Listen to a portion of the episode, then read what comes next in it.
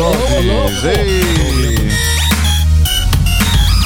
Salve, salve, seguidores nossa querida Santinha! Bem-vindos a mais um episódio do Santa Mãe Visual. Eu sou o Fio Rocha e aqui a gente fala sobre audiovisual, tecnologia, fotografia. Só não falamos de. Feitiçaria!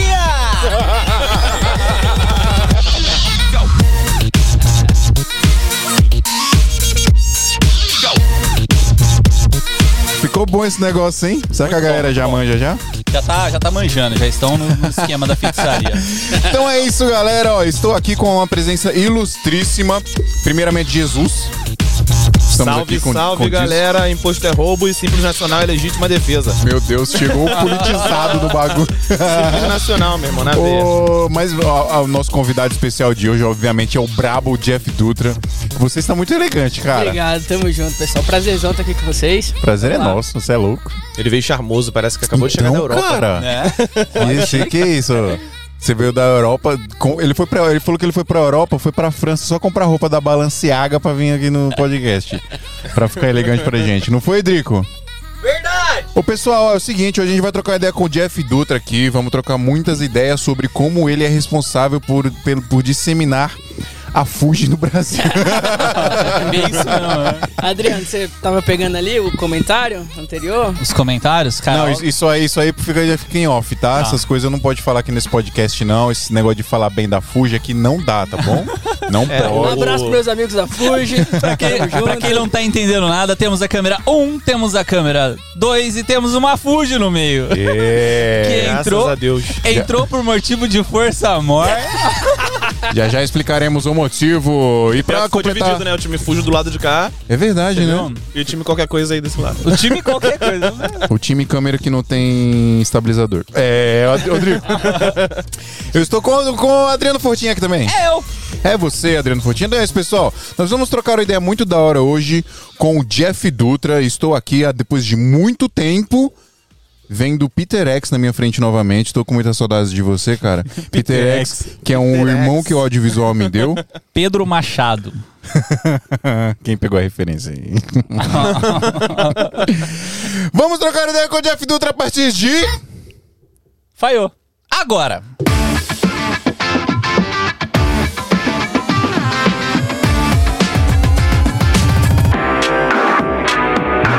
Mas antes eu preciso dar uma notícia muito triste. Triste? É. Nossa, música triste. Música. Não dá mais pra, pra entrar no grupo secreto do WhatsApp, Adriano. Meu Deus, meu Deus. Não lotou, temos, não temos mais não vagas. tem mais nenhuma vaga. Ah, Não cara. temos Já era. vagas. Quem entrou, entrou. Quem não entrou, ó. E eu lembro quando Acabou. era só Pô, nós isso, sete. tem que vou ter desativar os bagulho no site lá. O pessoal velho, vai, E se alguém comprar agora? vai comprar. o pessoal Por vai favor, comprar e não vocês tem que estão vaga. assistindo não agora a live, comprem. não comprem. Não A gente, faz, a gente comprem. faz um rodízio. Terças e quintas a gente remove alguns, eles são. Não, ou, ou coloca mil reais o bagulho, aí vai só eu e você em um grupo exclusivo pras pessoas, entendeu? Caramba, a gente acha que a gente Caralho. vale dinheiro pra porra. né? O cara me dá quinzão, já fico feliz, mano. Então, pessoal, é isso, ó. Ah, então, pra quem não conhece, a gente tem um grupo secreto do WhatsApp, que é o nosso grupo de apoiadores, né? Ah, você paga um valor mensal lá, você ajuda a gente com valor mensal e você entra no nosso grupo secreto do WhatsApp. Além disso, você tem a possibilidade de participar aqui dos nossos podcasts da gravação, tem a possibilidade de vir aqui assistir, como temos dois colegas aqui, apoiadores Santa Mãe do Isolto aqui nos bastidores. Vem, cheguei, cheguei, cheguei, mano. Cheguei, cheguei, cheguei. É que vocês vão ter que entrar meio que atrás, É. atrás do fio ali. Chega de trazinha aqui. Chega de trazinha. Aqui. Entra aí, qual que é? Corta pra aquela câmera ali. Tá na aberta. Já tá, já? Aquela ali? É, pô, Aí, mais é porque- fácil. aí, boa. Mas aí tá com delay, né? Estamos com apoiadores. Aí, ó, apoiadores aqui Boa. tão, vieram assistir. Baixei, baixei. baixei, baixei. É isso. Agora que liberaram as baladas, nós liberou duas pessoas no podcast, né? Pode vir. Liberou geral já, até show já pode? Verdade. Obrigado por vocês virem, obrigado por vocês ajudar a gente, pessoal. É, mas, galera, é isso. Infelizmente, o grupo de WhatsApp são 157 pessoas só e já era. Telegram, Lotou. talvez. É, hã? Telegram possa ser uma opção. talvez. Não, porque nós quer exclusividade. Ah, é? Quem Nós tá, quer tá, quem só não tá.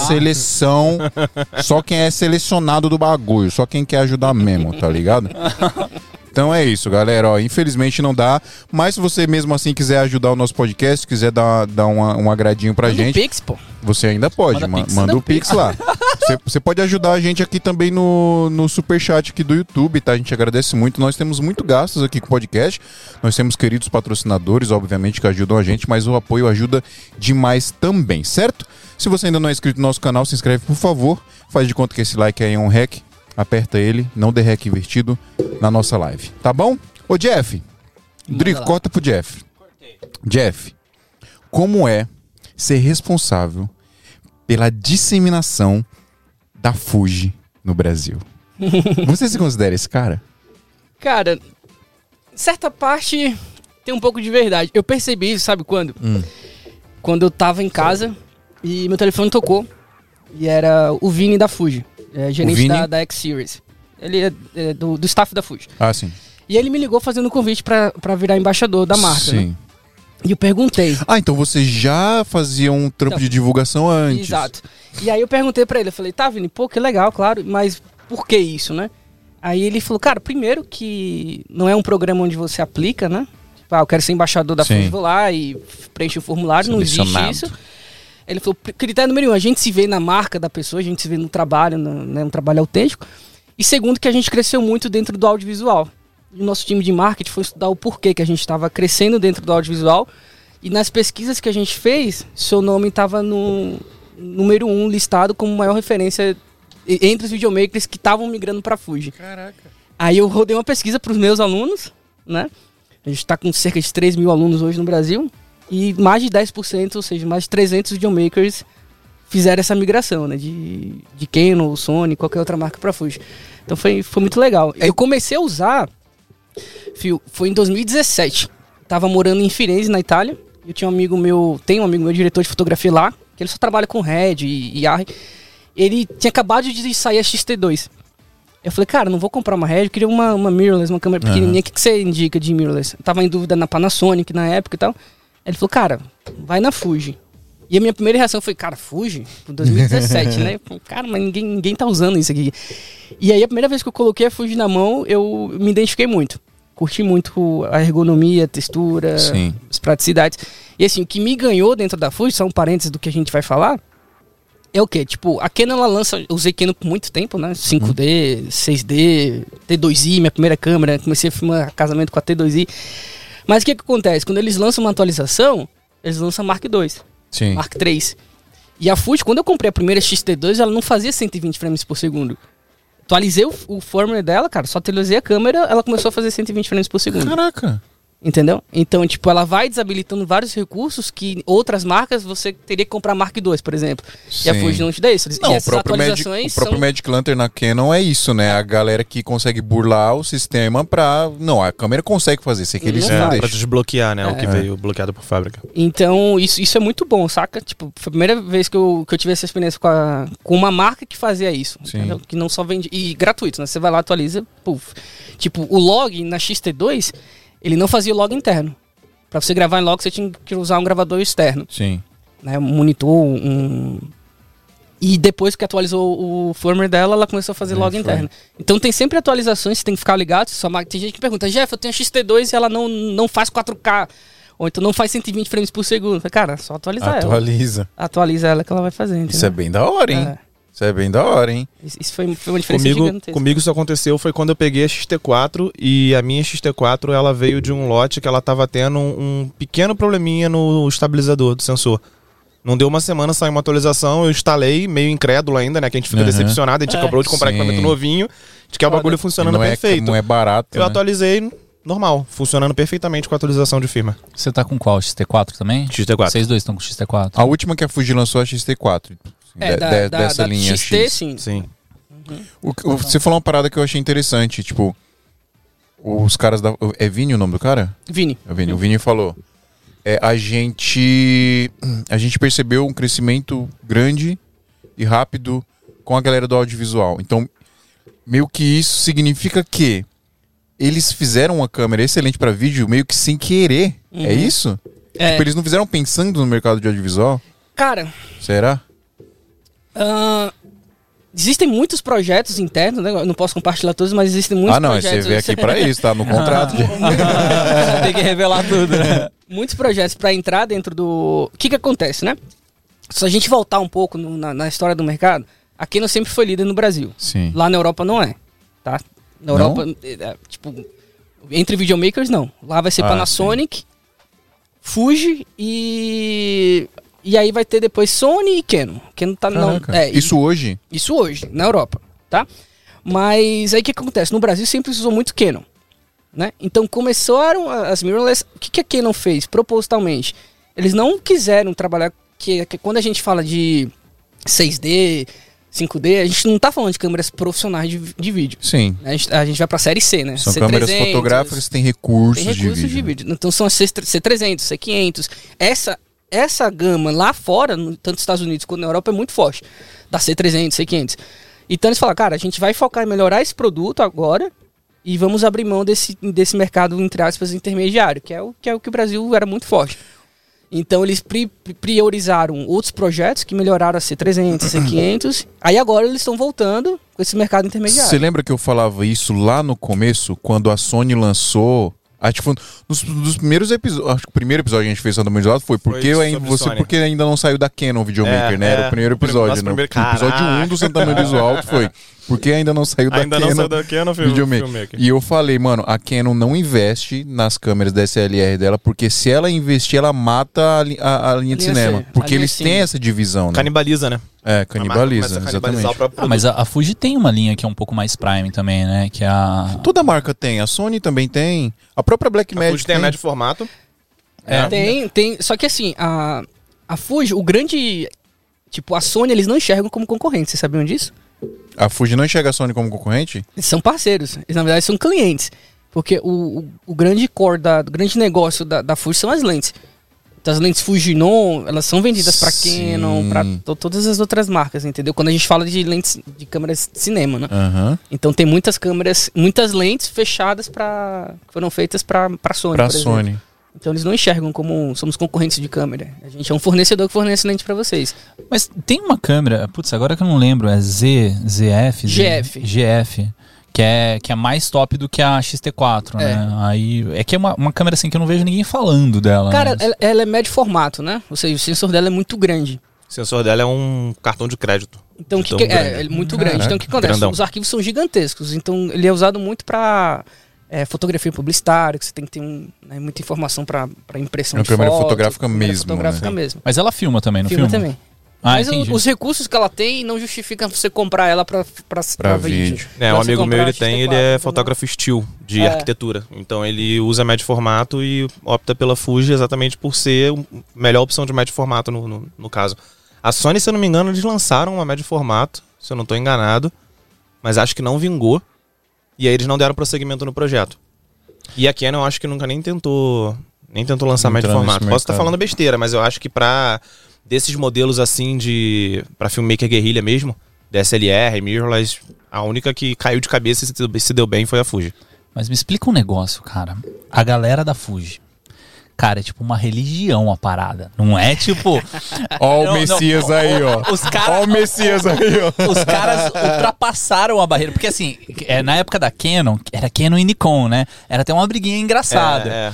Aí entrou a Sony, cara, toda a galera Foi chata foi mundo pra Sony. pra Sony, foi Aí mundo. parece que veio a Fuji, parece que a- o chato do chato do chato do negócio foi pra Fuji. Porque, Cara, pior que mano, tu sabe que eu não sinto isso. Eu, eu sinto É a comunidade. Não, pior que não. Porque ele é o chato, tá ligado? É porque eu tô, eu tô É, você é um deles, isso? Pedro. Não, é mano, porque que você é isso? um deles. Não, mano, quando eu sou chato, eu admito. tipo, eu, eu, eu tiro mais por comunidade. Principalmente tanto no grupo do Facebook lá que eu tenho, os grupos do WhatsApp que eu participo. Eu percebo que a galera da, da, da Sony é meio que aquele formigueiro de formiga vermelha, sabe? É. Que você dá uma cutucadinha, ele já se alvoroça e quer atacar e quer arrancar tudo pela frente. Sonista? A galera, a galera da Fuji, eu sinto que é uma galera. Como é que eu vou explicar? Sabe aquele cara que ele, ele, ele faz aquilo que ele acha Olha que tá TV. certo ele fazer Ah. e, ele não, e ele não tá se importando com a opinião dos outros? O não, Maduro. mentira. É um cara, ma- é um cara maduro. mentiroso! O cara, o cara que usa? Fuji, ele é um cara que estudou. Exato. Ele, Ele é o ele usa por um esperto, motivo, ele né? não usa por onda, Existe um entendeu? porquê. Ele não usa por influência de, de, de, de modismos. Você viu meu Rios que viralizou? que eu, fa que eu falei, falei da Fuji? Eu não sabia Falou que... mal da Fuji naquele Rios. Eu evitei Pronto. comentar Então, pra não iniciar um problema ali. Obviamente foi uma piada. Obviamente foi. Qual o limite de humor? Obviamente foi. Que eu, eu falei assim. É, eu, eu fiz um, um, um Rios meio imitando a, a, a alemã lá, a comediante, que ela fala. É, por que a. a, a, a- por que a Bela Vista é tão feia, tá ligado? Ela faz umas. Já viu essa, essa menina? É mu- que ela fala mó triste. Ela É fala, por que que engraçado água. Ela fica é refletindo molhada? sobre coisas, por exemplo, por que, que a pizza é redonda e a caixa é, É. quadrada? É, exatamente É. Não assim. sei o que, fazer umas perguntas assim, sabe? Só que ele é um alemão, então é engraçado ela questionar as paradas brasileiras, tá ligado? O sotaque dela. E ela fala. É... Ó, teve um superchat aqui falando, fala mal da Fuji não. Olha aí. Superchat. Quem foi que patrocinou isso aí? Bota 50 aí, vai. Pega meu cartão aí, vai. Ô, Renner, cadê o Renner? Eu Aju- consigo patrocinar ajuda nós. Renner. Deixa eu ver. Então, ó, o- é, a, a piada que eu fiz foi: é, me falaram pra eu não falar mal é, de quem usa Fuji, porque eles são perigosos. Mas por que eu falaria mal de uma câmera que nem existe? Eu nunca vi. uma- Falei uma nunca vi parada assim, tá usando, ligado? Nunca vi ninguém usando. Mano, me- começaram a me mandar um monte de print no WhatsApp. Mano, os caras vão estão vão, marcando pra te catar na rua, velho. Os caras é o na maluco com fusão. sujeira. Falando mal da Fuji e tal, não sei o que. Eu zoei o Guilherme Coelho, mano. Eu falei. é, o videomaker mais famoso do Brasil é um coelho. É, eu achei legal eles Mas darem ele na pilha, oportunidade ele pros bichinhos. zoando. Aí então, ele compartilhou o bagulho. Eu acho que muito de ter viralizado foi porque ele compartilhou a parada, porque ele entrou na piada, Aí a entendeu? galera da Fuji ficou revoltada. Nossa, eu tô com medo até agora. Xingou na, muito no na Twitter. verdade, os caras só vieram aqui pra me pegar. Só aceitei vir aqui. Então ele, ele chamou pra fazer as pazes com a galera, Jeff. acho que você precisa se redimir com a nossa audiência. Cara, mas assim, eu, eu acho, por um lado é muito bom e por um lado é um pouco complicado, né? A parte boa do negócio é que a galera que entra de cabeça na Fuji quer entender como que funciona a parada, que, pô, sei lá, eu tenho meu, meu sócio aqui, o Márcio, ele tem, tipo, sei lá, 40 grupos de WhatsApp que, pra falar de Fuji, tá ligado? Mas quando você comprou a sua é Sony, você não fez isso também?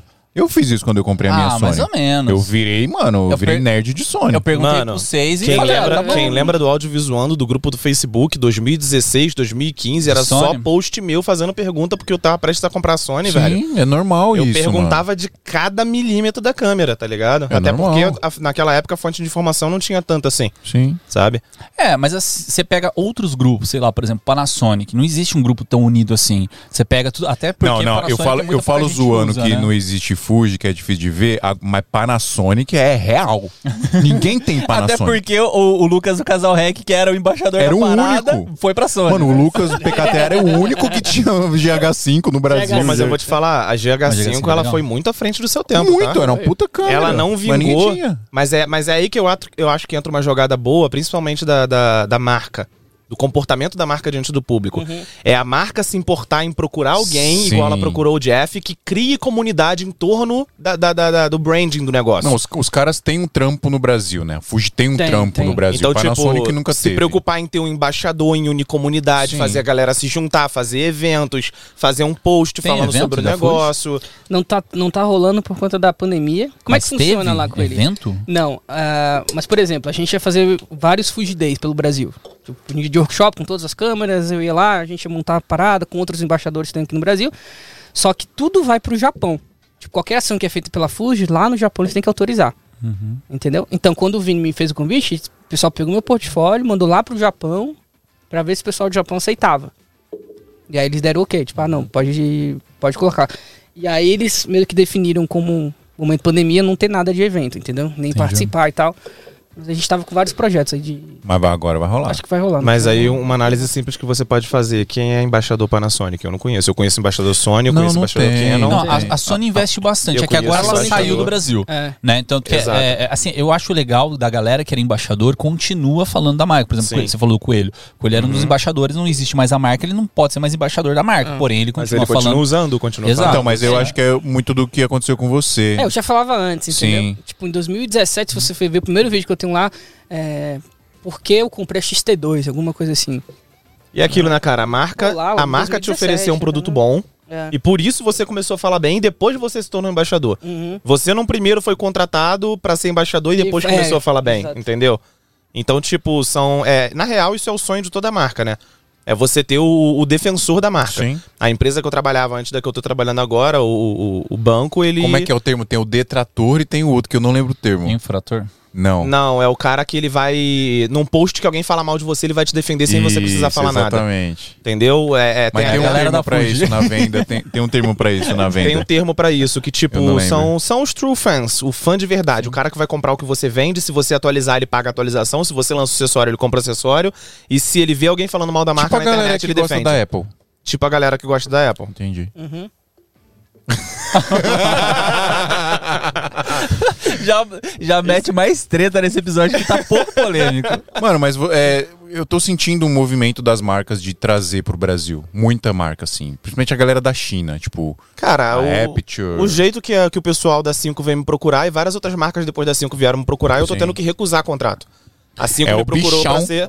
Não, não é nem isso, é que são marcas pequenas que começaram Não tem, trabalho vai, com marca pequena. Marca pequena que não, não, não, não, não, não, não, eu não quis dizer isso. Eu tô falando que é marca de produto que eu não uso. No outro dia vieram me oferecer, sei lá, uma marca que vende tripé e acessório. Não é um bagulho que eu acho que vai fazer sentido eu ficar Pega, viado. Dá pra mim. Oferecer chapinha de cabelo. Ah, não. Mas, por Aí, exemplo, entraram em contato comigo de uma marca nova de canhão de luz. E eu, eu topei e tô em contato com os caras conversando, Conhece alguma mas. marca de parafuso? Não. De, de, de sapato? Que é o que Mano, pra é cacete, bom, né? seria bom, velho. Nossa senhora. por, por mês, né? Fazer uma startup pra revolucionar o mercado de parafusos. Cara, tinha um Mas camarada meu que ia num torneio, um torneiro mecânico e fazia um monte de coisinhas lá, tá ligado? Aí Ué, você. os meus anéis step up de filtro, eu faço tudo com um torneiro mecânico que eu tenho contato que eu achei no Mercado Livre. O cara cobra 20 prata por cada anel. Sabe o que, que esse parceiro meu fez? Sabe esse monte de coisinha que você vai colocando assim no, no rig da câmera? Ele fez tudo no torneiro mecânico. Tipo, Melhor saiu. coisa que tem. É, tipo, saiu, sei lá, um décimo do valor do final, tá ligado? Que você compraria na, da Small Rig, da Magic Rig, sei lá. Mas não é só de Fujifilm que o Jeff Dutra vive. Vamos falar de quem é você, Jeff. Mano, eu lembro de, de você, eu lembro de te conhecer há muito tempo. irmão. Sério? Quando eu comecei no audiovisual. Quando eu comecei a pesquisar sobre fotografia, Sim. lá em 2000 e tanto, 13, 14, Inclusive é uma maluquice você estar aqui na minha frente. e é Igual- bizarro, é bizarro, para pensar nisso. É muito louco Que tipo, isso. uma pessoa que eu usava, que eu usava o conteúdo que você fazia pra estudar e pra entender um pouco mais sobre o ramo que eu tava querendo entrar. 2012, 13, 14 foi o meu período de transição, que eu larguei o meu trabalho como peão de fábrica, cortador de ferro e comecei a entrar na fotografia e no audiovisual, tá ligado? Quando você Muito começou? Eu comecei em 2010. Mais perto do 10. microfone. 2010. 2010? 2010 Já faz conteúdo. quanto tempo atrás? 11. 12, 11 anos? 11 11 anos, anos. 11 anos. Já gerando conteúdo, não? Não. Eu comecei a gerar conteúdo três anos depois. 2013 é mais ou menos quando a gente 2013, começou. E você começou a gerar conteúdo já consciente ou foi uma parada natural que você foi fazendo? Foi empírica, foi empírico, assim, não. Tipo. Mas você fez pela vontade de conversar com a galera ou você É, já pensava tipo- em usar isso pra empreender? Não, e- não. O, Não? o curso surgiu, a ideia de, de, de criar a escola online surgiu em 2015. Aí eu passei um ano formatando e lancei o primeiro curso em 2016. Mas já tinha uma Então, comunidade criada Aí em já torno tinha do seu comunidade conteúdo. que, que Era tudo criada, mato, né? hein? É, não tinha ninguém, cara. É, 2016 eu lembro que eu o pesquisava... ROI era alto, cara, fera lindo se fazer lançamento. o CPC era, o CPC Ninguém era baixo. de 6 em 7 naquela época. não tinha nada, não tinha nada. E foi muito louco porque quando eu criei meu primeiro curso, ele se chamava Station Wedding. Queria criar um- uma parada Aham. né, como se fosse um- um- uma central assim para as pessoas aprenderem. E aí eu entrei em contato com o Eva, não sei se vocês conhecem, europeu. Quem? É como se fosse EVA, Associação de Videomakers Ah, da não. Europa. É como se fosse aqui no Brasil, como é que é aquele prêmio daqui de fotógrafos que tem aqui no Brasil? Como é que é? Não sei, cara. Pulitzer. Não, tem um prêmio de fotógrafos, cara. Como é que é o nome? Aqui no Brasil. O prêmio é de o prêmio fotógrafo brasileiro. aqui do Brasil. Fotografia. É, tem um prêmio. um- O Oscar da fotografia. É, tem, tem um, tem um. É como se fosse isso lá. E aí eu entrei lá, fui chamado para participar de lá. E lá eu conheci dois caras muito fora da curva, que era um russo e um grego. Lá dentro dessa associação, né? Dentro do, do EVA. E aí quando eu fui fazer meu. Eu falei, cara, vou lançar o curso aqui no Brasil. E eu não quero só que seja o meu estilo e tal. E eu entrei em contato com outros videomakers do Brasil em 2016. 15 para 16. Peguei um dos os maiores que tinha assim dentro do mercado de casamento. E joguei a ideia pros caras. Todos recusaram. Falei, cara, vamos criar uma parada que, que, que seja tipo assim, pô, o cara vai entrar lá, ele vai aprender sobre o universo de casamento. Você queria chamar a galera e E aí eu chamei um- quatro caras, os quatro É recusaram. Inspiration o nome? Inspiration. É, o pessoal comentou aqui. Inspirei. Isso aí. O Flávio. Show. E aí eu chamei quatro caras, que eram, ao meu ver, os quatro melhores do Brasil, e os quatro que negaram. Quem era? Não vou falar nomes, né? Fala, É. Joga no ventilador. não se velho. compromete, Tem não. que meter na roda. Não vamos nos comprometer. Fala um, fala um só. Mas é que quando a ideia é nova, ninguém quer assumir risco, né, cara? Não, né? Não, não- não vale a pena falar nomes. Enfim, eram os- é, vai lá, volta lá, galera de 2015. Lembra quais eram os quatro maiores Procura da o época. post do procura. Mano, em 2015 os quatro maiores eram Cinegrafista. Rabbit. 2015 já. É, 2015? sim, porra. Ele já era conhecido? Eu já era o maior já. O mais conhecido. Eu acho que na real ele foi um Quem dos que é aquele de, de João Pessoa, mesmo, da né? Paraíba? Como é que é o nome dele? Eric. O Eric É, Marreiro. O Marreiro é é. monstro, velho. Marreiro é monstro. amigão meu. Pô. O cara é muito bom. Marreiro, meu conterrâneo. Marreiro, a gente quer você aqui, hein? Não foi ele. Trocar uma ideia em, em paraibanês aqui. eu sou daí também, mano. Sou paraibano. Mas deixa o cara contar um negócio. e Aí então, a aí eu chamei os quatro, os qua- os quatro não toparam. Ah, não, beleza. Como é que é o projeto? Expliquei. Ah, beleza. E eu falei, cara, quer saber? Vou trazer os caras lá de fora. Aí eu chamei o russo e o grego. E aí eles super toparam. E aí o primeiro treinamento ficou animal, cara. Só que deu um trabalhão, porque os caras gravavam em inglês, eu tinha que legendar todo o material, Nossa, traduzir material. E aí eu falei, caramba, eu acho que vai dar muito trabalho. Mas foi Você massa. desistiu no meio. Aí não, a gente lançou, a gente fez duas Ah, turmas lançou? com eles. Eles fizeram as duas primeiras Vendeu turmas. bem? Vendeu bem pra caramba. E aí entrei em grupos de mastermind. Vocês conhecem, né? Em grupos de Sim. marketing digital. Aí a galera falou, cara, seu negócio tá muito nichado, seu, seu curso é muito pra videomaker de casamento, é um nicho muito pequeno e tal. Aham. Você tem que abrir seu curso e tal. Só que esse curso é, não era curso gravado, era mentoria. Era Sim. encontros ao vivo toda semana. Que é o que tá super em alta hoje, né? Uhum. Tipo, hoje os cursos é, que mais vendendo são mentorias, né? Acompanhamentos e tal. E aí eu não tinha um curso gravado, ele era mentoria ao vivo, eu, eu fazia os filmes ao vivo com as pessoas, tirava as dúvidas, falava sobre negociação, venda e tal. E aí, beleza. E aí me fala, cara, lança o curso seu gravado de. mais pra geral, não fala só sobre casamento, fala sobre produção de vídeo. Eu lancei meu, meu primeiro curso gravado. Se chamava Vídeo Fácil. O nome desse curso. 50% de, de cancelamento, de devolução. Caraca. Caramba. Cara, vendia, cancelava. Vendia, cancelava. Falei, Que, que bosta é essa, velho? E aí a gente começou Mas a entrar quanto em tempo contato. tinha de, de, de curso? Não, o curso era bom pra caramba, mas aí onde foi que eu errei? Os caras cancelavam, falaram, cara, não tem nada de casamento aqui, é um curso muito Ah, básico. é porque você fez o seu público em cima da parada. Então a galera criou aquela básico. expectativa, né? De Cara, ser eu não acredito, você não casamento. fala nada de casamento aqui, velho. Para com isso. Blá, blá, blá, blá. E porque, tipo assim, o vídeo fácil eu ensinava o cara a fazer seu primeiro vídeo. Sim. Eu não falava nada de, de filme de casamento, storytelling, narrativa, falava nada. Uhum. E aí eu falei, caramba, quer saber? Eu vou, vou, vou atualizar esse meu curso. Aí eu ia gravar um módulo pra esse curso. Falei, cara, eu vou gravar um curso inteiro novo. E aí eu, regra- eu gravei um curso inteiro, chamava História e Sentimento. Que é o curso hoje meu mais, mais vendido. A gente tem pô, alunos em 12 países. Caraca. né? China, é, Hong Kong, a gente tem, Gravado. cara, gravado. Escalabilidade. Ah, né? aquela live que a gente fez foi tudo com seus alunos, praticamente, né? Qual? Todos. Todos. Que, cara, tipo, eu fiz uma live com ele, cara, tinha o quê? Umas 12 pessoas. 12 pessoas. Que ele, ele, ele, ele chamou pra fazer making off, pra fazer som, pra fazer não sei o quê. Os caras Presencialmente? top. É, presencialmente. Aí, mas Duas pode, pessoas. pode, pode continuar. E aí eu lancei o curso, cara, foi, foi História e Sentimento, e foi sucesso, assim. Tipo, estourou de venda, o curso que a gente mais vendeu todos os tempos, entendeu? Ele começou, a primeira turma dele era 300 reais, hoje ele tá mil, 1.700, Ô, delícia. entendeu? E o ROI? Então, ROI tá- Roy de, Roy de quanto? Depende, né? Roy de quanto? Depende. Dois pra três, quatro? Mas Dois, subiu, três, só- só quatro, acompanhou a inflação, né? cinco, é. Depende do Essa subida aí só Delícia. acompanha a inflação. Então, é, foi muito disso. Mas assim, tipo, que, que é legal disso, dessa história, cara? Que às vezes você não vai acertar de cara. Entendeu? Sim. Tipo, é, falando, ah, você já pensou em criar seu curso? Você, você tem que viver a sua jornada. Eu falo muito, tipo assim, o cara que chega pra você e fala, cara, você tem que ter clareza do, da sua carreira. Bullshit total, velho. Não tem como. Não tem como. é eu jamais, impossível. há 10 anos Caralho, atrás, imaginaria onde eu sentido, estaria. mano. Jamais, tipo assim, nem, nem nos meus melhores sonhos eu imaginava estar vivendo o que eu tô vivendo hoje dentro Sim. da minha carreira, entendeu? Então, você só precisa ter clareza, tipo assim, cara, o meu próximo passo é isso aqui. Eu. Esses próximos 5 metros, esse, esse passo vai me levar pra onde eu quero? Uhum. Se, se essa intenção estiver correta, vai. Agora o cara fala, não, você tem que fazer um business plan de 5 anos. E, cara, não, pelo amor de. Deus. Não. Entendeu? Então, tipo, cara, o, E muitas o- das o, vezes que, que o eu quero próximo- fazer hoje? O próximo passo que a gente dá, achando que vai levar pra onde a gente quer, muitas das vezes não sai do jeito que a gente quer e leva a gente pra um lugar melhor do que a gente esperava, né? Sim. Caramba, foi filosófico agora, hein?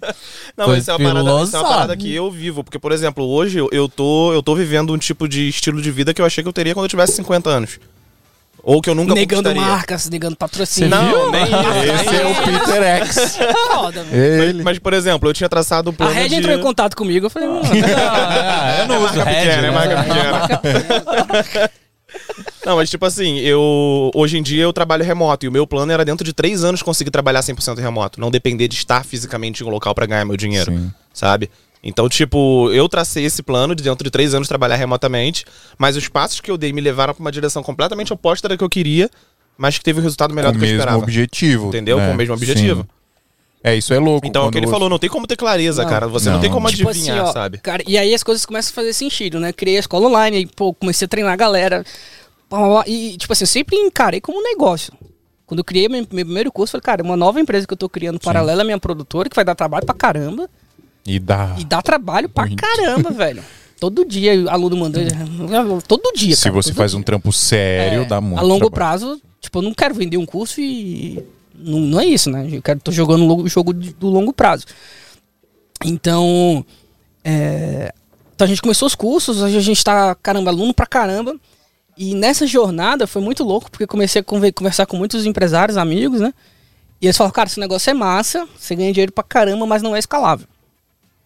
Porque depende da sua arte. Uhum. Você tem quantos finais de semana? São 51 geralmente no ano. Eu ve- vendo os, os casamentos, finais de semana, são 50 datas no mar. Os 45 que tem os Natal, blá blá blá.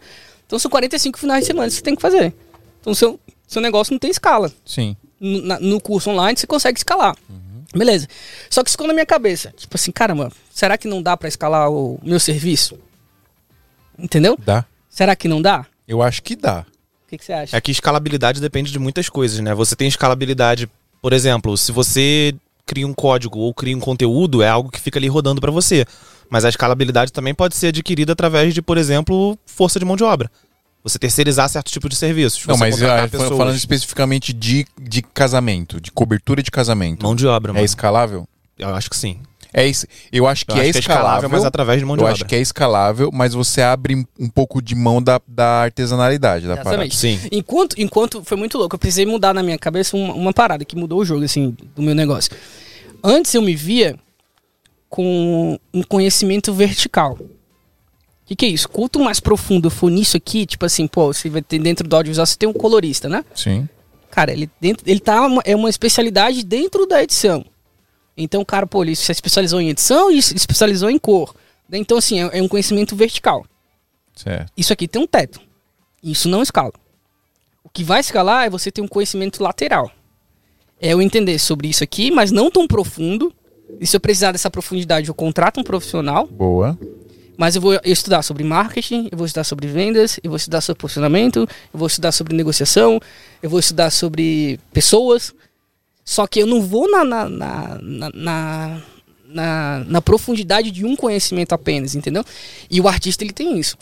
Né? A gente, você conhece várias pessoas que são super bem, mas não ganham dinheiro, não, não sabe fazer negócio. É porque eu acho É, também que. eu, tenho, eu tenho o meu pensamento artístico e tal, tipo, Hum. é- essa vida louca de, de- de, tipo, cara, eu ia dormir às vezes 9 horas da manhã editando.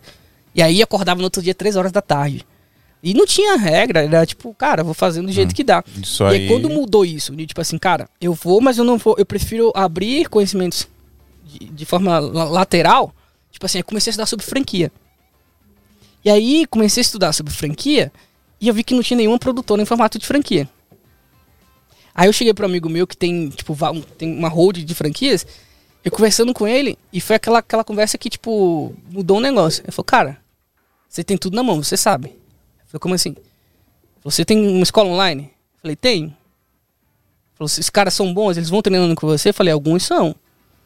Ele falou, cara, vende franquia pros teus alunos. Você tá gerando mão de obra, hoje seu problema é mão de obra. Então se você faz um casamento, se você tem 10 franquias, você vai fazer 10 casamentos no final de semana. Só que eu falei, ah, mas esses caras nunca vão fazer igual eu. E você tá capacitando a ensina galera esses fazer. caras. Então Sim. melhora o teu curso. E isso é um dos maiores problemas, é você delegar, né? Porque Isso. você tem medo de que se Total. vão fazer igual você. Não vai fazer aquela questão do, do conhecimento vertical. Sim, de, tipo, cara, sim. mas essa, a cor desse cara não vai ficar minha. Não vai, velho, mas o cliente não vai ver. Não tô dizendo pra você entregar um trabalho ruim. Sim. Não, não é isso. Isso é preciosismo nosso, essa parada. É, é achar Sim. que, tipo, ah, ninguém pode fazer melhor do que eu. É, e aí, eu comecei a fazer sobre isso e eu fiz um evento ao vivo. Pra 40 alunos de uma turma minha, lá em Criciúma. Na época eu morava lá em Santa Catarina. E aí a gente fez um evento. Dos 40 eu vendia, eu oferecia a franquia da, da minha produtora, da Soul, 14 aplicaram. A 30 mil reais. A franquia mais 7% do faturamento. Eu falei, caramba, velho, eu posso ter 14 empresas minhas trabalhando em vários lugares. Aí eu falei, cara, mas não vou abrir 14, eu vou abrir uma por uma. Então a gente abriu a primeira, a gente abriu a segunda, a gente abriu a terceira, a gente tá com oito unidades. E, tipo, tem mês que a gente faz mais de 400 vídeos no mês. O que, que se eu fosse o Jeff Dutra sozinho, ia ser humanamente impossível. Sim. E se parar pra pensar, é bom pros dois, né? Porque o cara mundo que ganha, abriu tipo assim, a o Júnior que tá franquia... aqui com a é, gente. O Júnior, ele era aluno que virou franqueado, passa trabalho pra caramba. Você tem os Parece clientes, ele, Júnior, você capta com a sua imagem. Vai lá, né? vai lá, Júnior. Ele tava fazendo os stories aqui. Acabamos com seus stories, Aí, cara. Olha lá. Tamo aí, tamo junto. Entendeu? E aí, tipo assim, aí eu sempre tinha o. o, o- questão, não, o casamento sou eu que edito, né? Sou eu que filmo. Pô, o Júnior tá comigo, acho que é 3, 3 pra 4 anos já. Agora que eu dei o primeiro vídeo de casamento que eu filmei, que ele vai Sim. editar, entendeu? Sobre- Então. Sobre esse lance de conhecimento lateral, acho que também depende muito. Vamos supor. Um amigo meu uma vez estava trocando ideia comigo exatamente sobre isso. É, eu acho que quando a gente entra em qualquer profissão, a gente tem dois caminhos a seguir. Ou você se torna um profissional especializado, e aí você tem que entender, igual o Jeff falou, que você vai ter aquele limite, você vai bater naquele teto. Sim. Tem um limite de trabalhos que você pode pegar, você só vai colorir aquela quantidade de vídeo, você só vai filmar aquela Exatamente. quantidade de vídeo. Mas se é algo que tu é apaixonado por fazer, vai lá e faz. Sim. Ou você se torna um gestor. E aí tem um conhecimento né, horizontal, igual ele tá falando. Eu, eu optei por seguir pela parte de, tipo, vou ampliar a quantidade de conhecimentos que eu tenho. Eu não sou o melhor colorista, eu não sou o melhor editor, eu não sou o melhor cinegrafista, eu não sou o melhor operador de Steadicam. Mas hoje em dia eu trabalho com um time delegando as tarefas porque eu entendo um pouquinho do que, que cada um do time tá fazendo. Então eu consigo gerenciar pra saber se um cara tá fazendo uma coisa errada ou não. Sim. Sabe? Isso aí- mas assim, a gente tem que tomar cuidado também, porque isso não, não tem que ser o, o padrão pra todo mundo, né? Não. Tipo, É, então, é exatamente isso que. primeiro que não é perfil, não é. perfil de todo mundo. Às vezes também não é o que o cara quer. né? Não. Mano, eu não quero Os caras que ganham lá, sei lá, seus 10 mil e tá tudo certo. Às vezes É. o cara quer ficar trancado no quartinho dele ali É. com um isolamento Sim. Acústico e fazendo a cor no escuro igual o Batman, sabe? E ele tá Exato. feliz E assim. ele tá super feliz. Quero trampar de frila. Quero viver de frila. Vou lá, filmo, entrego a imagem do cara e foda-se. né? Inclusive já conheci filmmakers que abriram um produtor e depois fecharam e voltaram a prestar serviço para outros produtores, porque não gostaram do trabalho de gestão, de gerenciar, de ser dono de uma empresa. Entendeu? Tem galera que depende do perfil. Tem galera que gosta do perfil de ser freelance, por exemplo, né? Então, por exemplo, a gente tá chamando. Tem mais um parceiro nosso que vai entrar na empresa aí, que é o Thiago. É, é a nossa primeira reunião, assim, é tipo, vamos, vamos ver o que a gente vai fazer, né? De dividir trabalhos e tal, porque eu basicamente eu tô fazendo tudo, né? Então eu tô gerindo, eu tô administrando, eu tô cuidando de finanças, eu tô cuidando de, da parte O técnica. Adriano tá igual a nossa mãe, tipo, Ah, tudo é? eu nessa casa, eu que faço tudo. Então, a- e aí, tipo assim, na, na primeira conversa, pô, vamos ver o que a gente consegue dividir, porque eu gosto da parte técnica, eu me divirto fazendo a parte Cara, técnica. Se Aí- eu pudesse, assim, mano, não tem nada melhor, cara. Você foi lá, você gravou Pô. o vídeo, agora você vai sentar na salinha bonitinha, tomar seu De- cafezinho, editar de boa. Cara, hoje isso é 10% do que eu faço. Então, É é, aí, aí eu caí bem nessa daí. Tipo assim, eu gosto do, do- de fazer a live, eu gosto de operar a live, porém, é, eu preciso de um cara para cuidar do administrativo, prospectar e tal, não sei o quê. Pra mim treinar um cara pra fazer isso é muito mais difícil do que eu chamar um cara pra fazer a parte técnica. Por quê? Pro cara prospectar, ele tem que entender o mercado. Pra ele entender o mercado, ele tem que ser um videomaker. Então, tipo assim, é, é um, é um processo muito maior pra você conseguir um bom vendedor. E o cara vai É ser um que, bom é que vendedor. na real, na real, o que você faz é o operacional. E aí é isso que você tem que delegar. É, então, por- por- qual que foi a sacada? O Thiago vai pegar agora o operacional, então toda a parte operacional é ele, e eu cuido da parte de, de gestão, de prospecção, etc. Gosto de fazer prospecção? Não necessariamente. Eu prefiro fazer a parte técnica. Porém, pra mim achar um cara pra fazer o que eu, o, Mas a aí- prospecção é, é muito difícil. Mas aí pensa, é mais fácil você ensinar um, um filmmaker a prospectar e a vender ou pegar um vendedor e ensinar o mercado audiovisual pra ele? Já parou pra pensar nisso? O que, que é mais fácil? O que, que você acha? não, não que é entendi. Como que é? Você pode pegar um filmmaker e ensinar o cara a tentar ser um vendedor e a ser um, um prospector de clientes, ou você pode pegar um cara que já é bom pra cacete de venda e ensinar o mercado audiovisual e ensinar. Putz, é, é difícil dos dois caminhos. Porque assim, cê- Eu cê- acho que você pegar cê- um vendedor e treinar ele em vídeo é, é menos complicado. depende. Até- Porque o- técnica de venda é uma parada muito difícil de, de, de, de- de desenvolver. É, é, porque qual que é o lance? É muito longo prazo, sabe? Tipo, é, para você ser vendedor, eu demorei muito tempo pra começar a criar, é, ba- quebrar barreiras na minha cabeça pra começar a vender. Pra virar melhor. bandido da venda. Pra vender. Fala, arrasta pra o cima. bichão. Não, tipo assim, eu, eu de- 100% online, 100% gratuito. eu demorei muito tempo. E a, e a maioria dos videomakers que circulam, que estão dentro do meu grupo, é, da minha bolinha, né? Tipo, eles têm uma mentalidade muito parecida. Né? Os que não têm, não têm mentalidade parecida estão crescendo pra caramba, porque sabem vender. Entendeu? Então é difícil eu conseguir trazer esse cara pra trabalhar junto comigo. Eu vou lançar o meu curso vendendo audiovisual. tá? Vendendo Fiquem audiovisual. Tu quer, tu quer um, um- um livrinho pequeno e que vai abrir a mente em relação a isso? Tem um cara que o nome dele é Naval, Naval Ravicante. Ele é um investidor anjo. Ele basicamente usa o dinheiro dele para investir em startups e empresas e tem um retorno absurdo em cima disso. É, o nome do livro é Manual. O Manual do, do, do Naval. Ele fala sobre isso. Ele fala: aprenda a construir e aprenda, e aprenda a vender. Ou aprenda a vender. Se você souber os dois, você é imparável. Cara, se você. Foi esse livro que você aprendeu a dizer não pras marcas? Pior, pior que foi. Pior que foi. Selecionar o tipo de cliente com quem você está trabalhando também. Não, mas É a, um ponto a importante. parte de venda, cara, eu acho que é uma parada zica. Mas velho. saber vender é uma parada muito Isso essencial, aqui vai cara. mais trazer resultado pro seu, né, pro seu negócio. Sim. E outra coisa que é mais zica também é quando você precisa comprar equipamentos de audiovisual e você não sabe aonde. Você sabe o que você faz, fio? É só ir na Brasil Box. Inclusive, a minha Fuji foi fornecida por ele, rapaz. Sim, pessoal. Sim. Brasil Box. Quem assistiu meus stories ontem viu que estávamos com o Zebrão com o boné da Brasil Box, com todas as 20 Pocket 6K que ele tem. Ele tá com Ele 20 tem agora? Ah, eu acho que tem 30, sei lá. ele Mano, a, última vez que eu vi ele tava com 8. Ele, pegou tem uma muito. casa de cinco quartos só pra guardar pocket. Exatamente, só pra guardar pocket. E são todas as Pocket 6K Pro, tá? Cê é Não é louco. pouca coisa, não. Zebrão é o detentor de todas as pockets do Brasil. Da maior. Da maior Entendi, entendi, falar. entendi. Sem falar É o bichão das pockets. É o É o bichão das pockets. Ó, a gente falou tudo isso aqui, pessoal, pra falar aqui, ó. Tem uma galera me mandando mensagem no Instagram perguntando se a Brasil Box é confiável. Gente que não é do audiovisual, que tá assistindo a gente aqui, que quer comprar equipamento para Tem muita gente querendo montar estúdio na empresa pra fazer TikTok esses negócios, quer comprar na Brasil Box, perguntando pra mim se é confiável. Galera, 100% confiável, tá? É brasilbox.us, porque é uma empresa americana, mas atua aqui no Brasil, por isso que a gente consegue uns preços Que traz os importados para. United States. É. United. Station. United States. e, e aí, assim, você vai entrar lá no site brasilbox.es, vai ter o valor em dólar e o valor aproximado em real. Por que aproximado? Porque o dólar é muito volátil, não é mesmo? Então, só que esse preço em real, ele já tá com todas as taxas, tudo bonitinho. Você não vai ter nenhuma surpresa quando você receber na sua casa, tá? A única coisa que você vai ter que calcular ali vai ser o frete, obviamente, você vai colocar o seu CEP. Vai dizer qual que é o frete lá. Às vezes tem promoção de frete grátis e dá pra parcelar, tá, galera? Dá pra parcelar em até 12 vezes, apesar de ser um produto importado. A Brasil Box parcela pra você, pra você ficar tranquilo, aí não precisa pagar tudo na lata de uma vez não, tá bom? Então precisar de equipamento é qualquer coisa, galera câmera, lente, acessório, tudo que você precisar para sua produtora, tudo que você precisar de iluminação, tripé, periférico, absolutamente tudo que você precisar de audiovisual, de produção de vídeo e fotografia tem lá na Brasil Box. Se não tiver no site, entre em contato com os caras. A Brasil Box inclusive trabalha muito com encomendas. Você pode mandar a lista de equipamentos, os caras vão mandar o preço para você, vai receber aí na sua casa bonitinho, no seu escritório, na sua produtora, tá bom? O cara tá tipo uma metralhadora, você vê. Ah, nem respira. Compre, compre, compre, compre, compre. Pá, pá, pá, pá, pá, pá. É isso, galera. É Mas é sério, mano, Marcão é top. muitos, Fala com muitos ele. anos, muitos anos de experiência aqui no- na rádio, entendeu? É nóis. Galera, precisar de equipamento de audiovisual, fotografia, qualquer coisa aí com o melhor prazo, prazo, o melhor preço e o melhor atendimento. E quando eu digo melhor atendimento é bom mesmo, porque o Marcos perde venda só pra você não comprar o equipamento errado. É só então em- ele só vende Fuji. E vendeu bastante Fuji, tá bom? Ó, brasilbox.us.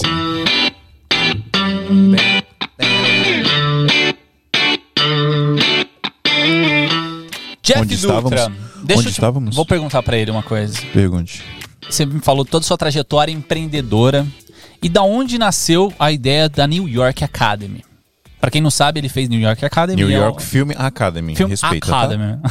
Tá? Fale direito. Naifa.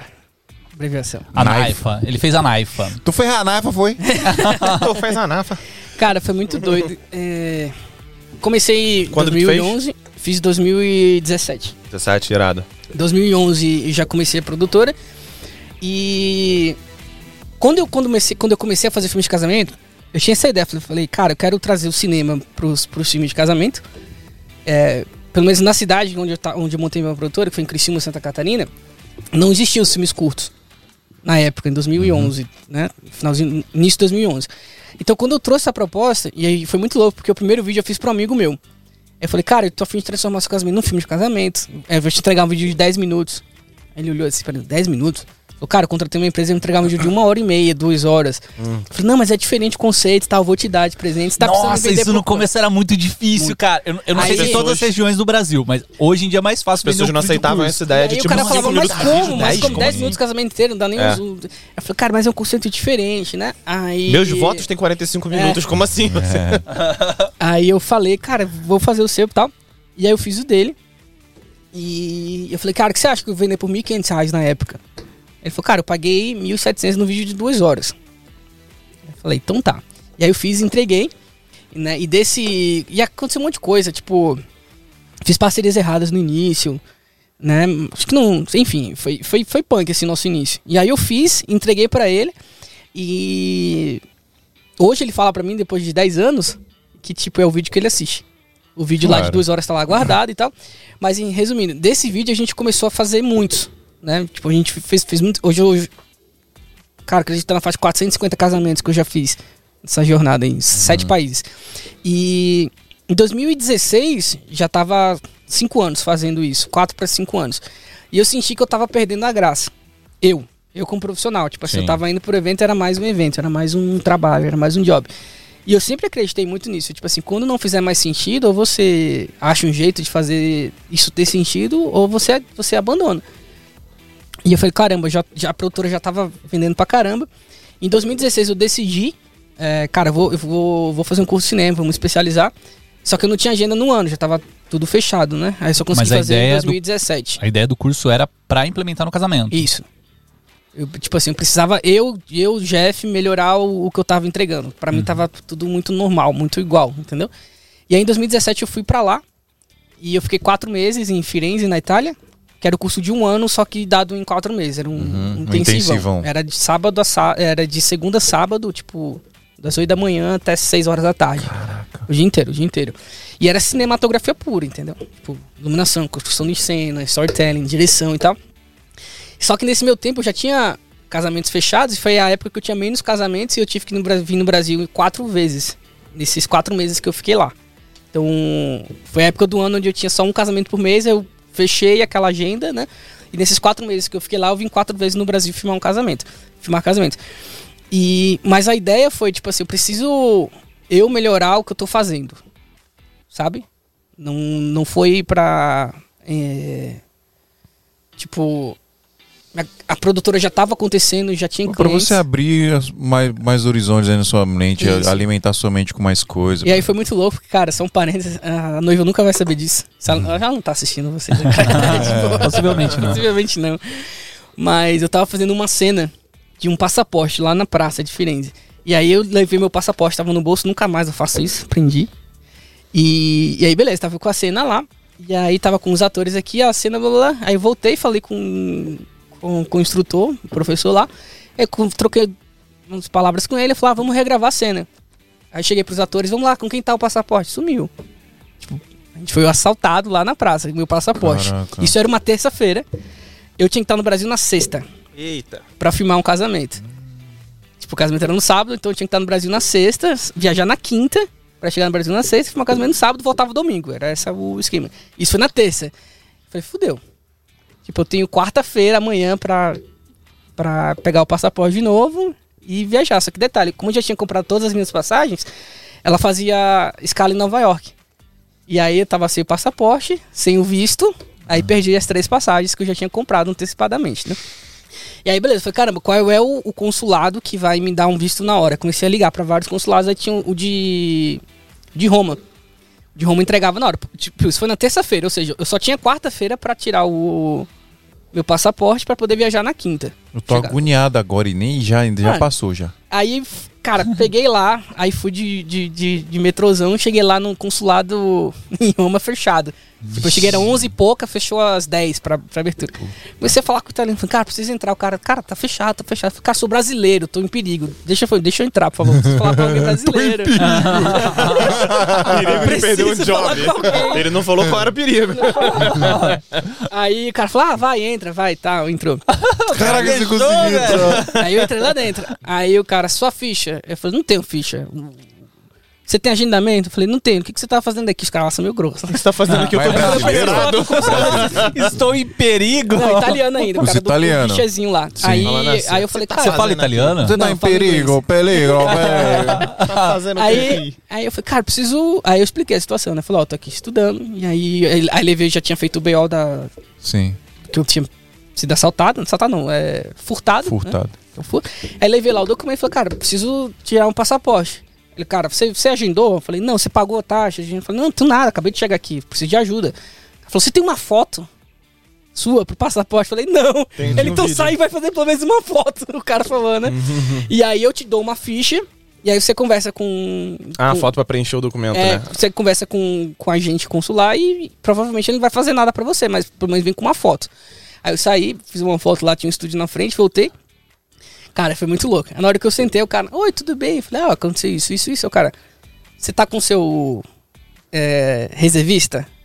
Foi o papel da reservista, que voltou de de, de, de, de voto, que precisa pra tirar o passaporte, né? Dos, das últimas eleições. Você tem um comprovante que você votou primeiro, segundo turno? Falei, Cara, não tenho nada, não tenho nem. Tenho nada. Tipo, não tenho um documento meu aqui. Não tenho nada, não tenho nada. Aí o cara olhou assim e falou, cara, como é que eu vou tirar teu passaporte se não tem um documento seu? Quem é você? Eu sei que você tá falando a verdade. Como é que eu sei que você é você? É. Aí eu falei, cara, puxa aí. Eu falei, ah, velho. Aí eu virei pro cara, falei, cara, seu sistema deve ver, puxa aí, pô. Coloca aí meu CPF, meu RG, que você vai ver aí no sistema da polícia. Deve ter quem sou eu. O cara, dá teu CPF. Entra eu no meu CPF, YouTube aqui, ó. Aí o cara entrou lá, cara. Aí eu expliquei toda a situação, tava com o BO. O cara falou, cara, tá, vai, vou fazer pra você. Esperei esse passaporte sair daqui a uma hora. Aí eu peguei o passaporte na hora. Caraca, Mentira, você conseguiu. velho. Na hora? Aí o passaporte saiu na hora.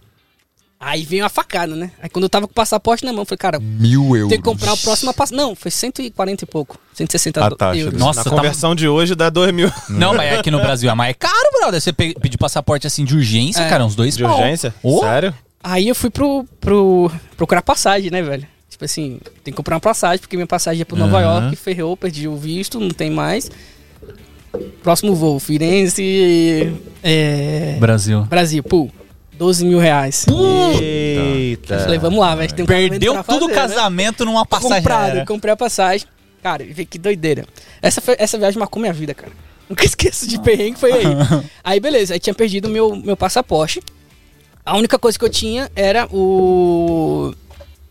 Não, não tava sem documento nenhum, porque eu, não- eu não viajei com nada, só tinha um passaporte. Sim. Aí, beleza. Aí, quando eu vou, pego o voo, vai pra, pra blá blá blá blá blá. Quando eu saio do avião, aí eu peguei o voo por França. Vai pela pegar fogo. Só falta isso. Aí eu saí, eu saí. Tivemos que fazer um pouso no meio do rio. Aí eu saí, aí eu botei a mão na frente e falei, caramba, minha carteira caiu dentro do avião. Ah, mentira. Aí eu fui voltar, né? Aí no que eu fui voltar, a moça falou, não, você já saiu, tem que ir, não dá pra voltar. Tipo, eu tava na porta. Eu falei, não, minha carteira caiu. Ela falou, não, a gente vai ver e tal.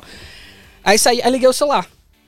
Cara, quando eu ligo o celular, começa a aparecer notificação de mensagem de, das pessoas tentando usar o cartão de crédito. Você, você reconhece a compra, blá, blá, blá, dentro do voo, que- vindo de Paris. Vê que doideira. Dentro Mas do caiu avião. dentro A carteira caiu dentro do avião dentro do mesmo? avião, dentro do avião.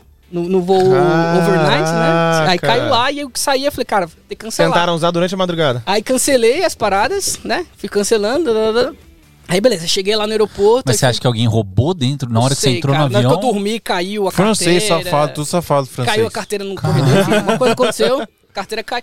Eu me pergunto, falei, cara, será que me roubaram no avião dormindo? Será Aí que pensei, Deus se você me acha uma odeia? carteira, o que você vai fazer? Ah, Você vai pegar a carteira e vai ficar tentando usar o cartão? Não, a gente é brasileiro, a gente é honesto, né? A gente não vai fazer um negócio desse. Aí beleza. Aí eu falei, de boa, bora Vai que tem- clonar todos e vai tem, fazer tem um depois. casamento pra fazer. Gastar né? tudo na loja do Flamengo. Mas aí, Aí isso aí. Achou aí- a carteira? Aí fiquei com fome, tipo, não tinha o que comer. não- naquela época não existia Pix, nada, né? Aí, beleza, eu fui sem carteira, carteira já era, perdi carteira. E aí fiz as pontes, né? Paris, é, é, Firenze, Paris, Paris, São Paulo, São Paulo, Florianópolis. Aí cheguei em Florianópolis, eu falei, putz, cheguei, né? Caramba, que bom. Aí meu carro ficava no estacionamento lá do aeroporto. Pegou fogo. Não, aí, aí quando eu chego lá, rapaz, aí eu chego no aeroporto, eu falo, preciso pagar. Como que eu vou pagar o carro? É que eu vou tirar o carro daí. Puta. Aí eu peguei e falei, cara, me passa os dados da conta que eu vou pedir pra minha financeira transferir pra você e tal. Aí o cara passou os dados, não tinha Pix na época, não. Aí eu pedi pra minha financeira, ela foi, transferiu, mandou um comprovante, enviei pro cara, falou, ah, beleza, tudo certo. Falei, beleza. Aí peguei a chave do carro, na que eu ligo o carro, carro na reserva. Nossa, Bruno. Na reserva? A de gasolina na reserva. Tipo, não ia chegar até Criciúma, entendeu? O carro tava na reserva. Aí Florianópolis, abastecer. 200 quilômetros. Sem O cara tem que dinheiro. abastecer. Tô sem carteira, tô sem dinheiro. Como sem dinheiro. Como é que eu vou abastecer? Deixou o step lá, um pneu. Aí eu voltei. Falei, cara, vou te precisar transferir um dinheiro a mais pra sua conta. Você me dá, por favor. Eu tô, no, pra tua conta, eu tô saca numa- pra mim. eu tô numa situação um pouco delicada aqui agora. tá? Maurício Renner mandou 20 reais aqui pra gente pra te ajudar nesse perrengue. Aí eu falei, manda aí. Aí eu transferi um dinheiro pro cara. O cara me deu o dinheiro. E aí eu fui lá. E aí cheguei. E no outro dia filmei o casamento como se nada tivesse acontecido. O pessoal botou aqui eu reclamando que os metrôs estão lotados. Aí filmei o casamento no sábado, aí, tipo, o casamento terminou às seis e pouca da manhã. Aí eu saí direto, fui só em casa, tomei um banho, peguei o carro, voltei, deixei o carro no aeroporto, peguei o voo de volta, tipo, virado. E aí cheguei Você pegou o voo de volta de, de Florianópolis pra São Paulo, São Paulo, Paris, Paris pra Firenze, entendeu? de novo, porque De- pra continuar o curso. Pra voltar, isso, voltar pro curso. Aí minha família tava lá, minha esposa, Mas assim, pequena. o New York Film Academy aconteceu lá em, em Firenze. Que eu já tinha morado nos Estados Unidos antes. Ah. E aí eles falaram, cara, você pode fazer o campus todo de Nova York ou de Firenze, é o mesmo curso. Eles têm Os campos mesmos- espalhados. Ah, né? entendi. Mesmos professores. É, falei, tem "Putz, no, tem no Brasil, inclusive, não tem? tem. Tem? Tem. Ah, é porque eu não sei, eu fui pelo nome, achei que era uma coisa bem Mas é de específica. lá, né? E aí eles têm outros campos. Sim. E aí, tipo assim, era. Podia escolher janeiro em Nova York, o frio do caramba, que você não ia fazer nada, ou pegar o verão na Itália. Pô, Firenze. Itália, né? Pô, Pô. Sem, sem comparação, né? Como umas Aí- massas top. Aí eu voltei, aí voltando no avião, aí o voo, na volta foi pra algum país, acho que foi a Alemanha, enfim. Aí no que eu chego, que eu A saio. Alemanha tem umas histórias cabeludas também. Cara, muito doido. No que eu tô saindo, aí perdi o voo da conexão. Aí falei, caramba, velho. Tô sem dinheiro, sem carteira. Nossa, Jeff. Ô, Jeff. Aí eu cheguei pro cara e falei, Que cara, cadê faz o voo? você Cara, mesmo? o, voo já foi. a- ajuda Deus, O voo Jeff. já foi. Aí eu olhei e falei, mas como? Aí eu fui ver os horários, era tipo 15 minutos do voo que chegava e do voo que saía. Humanamente impossível, Sim, cara. tem como. Aí eu falei, cara, olha aqui, velho, 15 minutos, como é que eu vou sair e aí entrar num avião em 15 minutos? Aí o cara, deixa eu ver se alguém desse voo foi pra Firenze. Ah, tá aqui, ó. A mulher foi, então a culpa não é nossa. Filha da...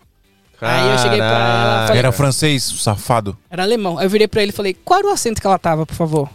Aí o cara, 16 algo, alguma coisa assim. O meu era tipo 48. Uhum. Eu falei, cara, eu tava lá no fundo, no fundo do avião. 15 minutos foi só o tempo de eu sair do avião. Aí o cara, o máximo que eu posso pra fazer é reagendar a passagem sem, sem, custo, custo. algum. Mas você se vira com hotel, você se vira com tudo. Ah, beleza. Dinheiro não tinha. aí dormi lá no saguão do hotel a noite inteira pra poder voltar. E aí, Caraca, mano. vida que segue. Você virou Você nunca Tom mais vai esquecer esse casamento. Aí Mano, você é o. Tom Hanks aí do audiovisual. Eu cheguei, cara. Foi A partir de hoje. E aí eu é cheguei, eu cheguei, fui em casa, deixei minha mala, deixei as coisas e fui pra universidade. E fui, fui estudar. Com a cabeça Ó, deixa eu maluca, falar- né? Deixa eu falar um negócio pra vocês, ó. Você, você que tá me assistindo aí. Se você não quiser passar por todo esse perrengue.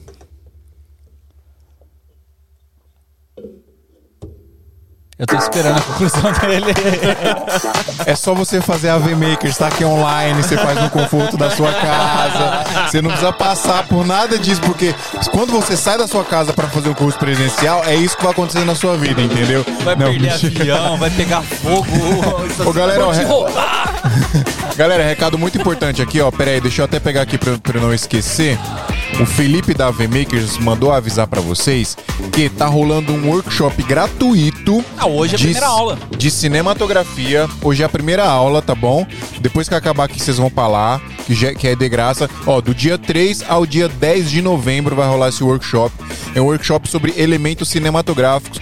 Os caras simplesmente produziram um filme de terror pra mostrar pra vocês todo o processo de como usar tudo que você tá falando aí que você aprendeu lá, Olha todo o só. processo de cinematografia, de iluminação, de objeto de cena, movimento de câmera, direção, tudo o que envolve a produção de um filme de verdade, que obviamente pode ser aplicável a qualquer coisa. Tá aqui o Jeff, prova disso. Foi aprender cinema pra aplicar nos casamentos e o cara tá milionário aqui, entendeu?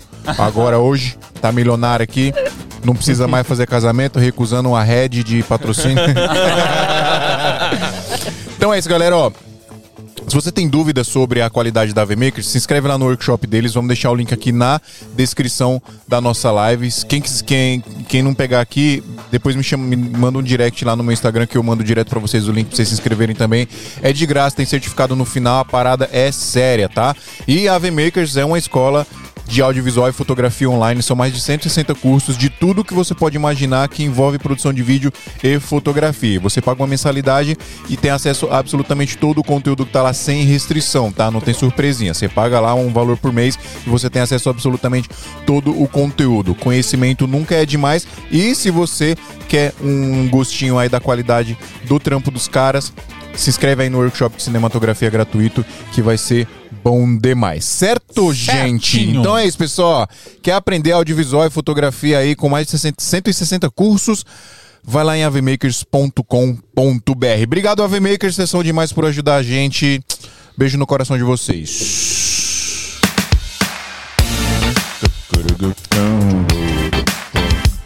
Ô Pedro, você tá parecendo aquele menino do, do Turma da Mônica Que menino.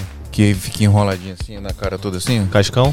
Não, menino. Me chamando de suja. É um adulto, é um adulto da Turma da Mônica. Não tem um que, O louco? que ele, tem, ele é todo enroladinho O assim. louco. Não, o rolo. Ah, eu sei, eu acho O que eu rolo, sei que quem é o cabelo azul, a cara né? dele toda é toda enrolada. Verdade, você está parecendo o rolo. Igualzinho, porque tá assim. tipo, começa o cabelo aqui emenda, tá ligado? Na barba. Eu tava pensando nisso, pode falar, só queria falar isso só. Onde paramos? Paramos nas loucuras de Nas Jeff Dutra viagens. pelo Os mundo. perrengues. Gente. Cara, mano, eu fiquei impressionado porque você fez todo esse rolê pra depois ainda voltar pra continuar. o E não curso. abriu mão de fazer o casamento, cumpriu o compromisso dele. Tipo assim, Sim, ia ser mano. muito mais, muito mais barato pra mim. Chegar e falar, ó, vai lá e. manda Vou mandar um cara da minha equipe e já mandar um era. cara da minha equipe Não dava pra filmar. você. É, você já tinha agência, né? Já, já, tinha- a produtora estava A rolando. produtora. Tipo assim, é, hoje é, a gente fecha tanto comigo ou com, com, com o pessoal, né? A Juliander também? Juliander também. Porque o Juliander tava em naquela live. Mano, o Juliander é monstro também. Juliander tá, toca solo lá em Vitória, Espírito Santo. Então, é...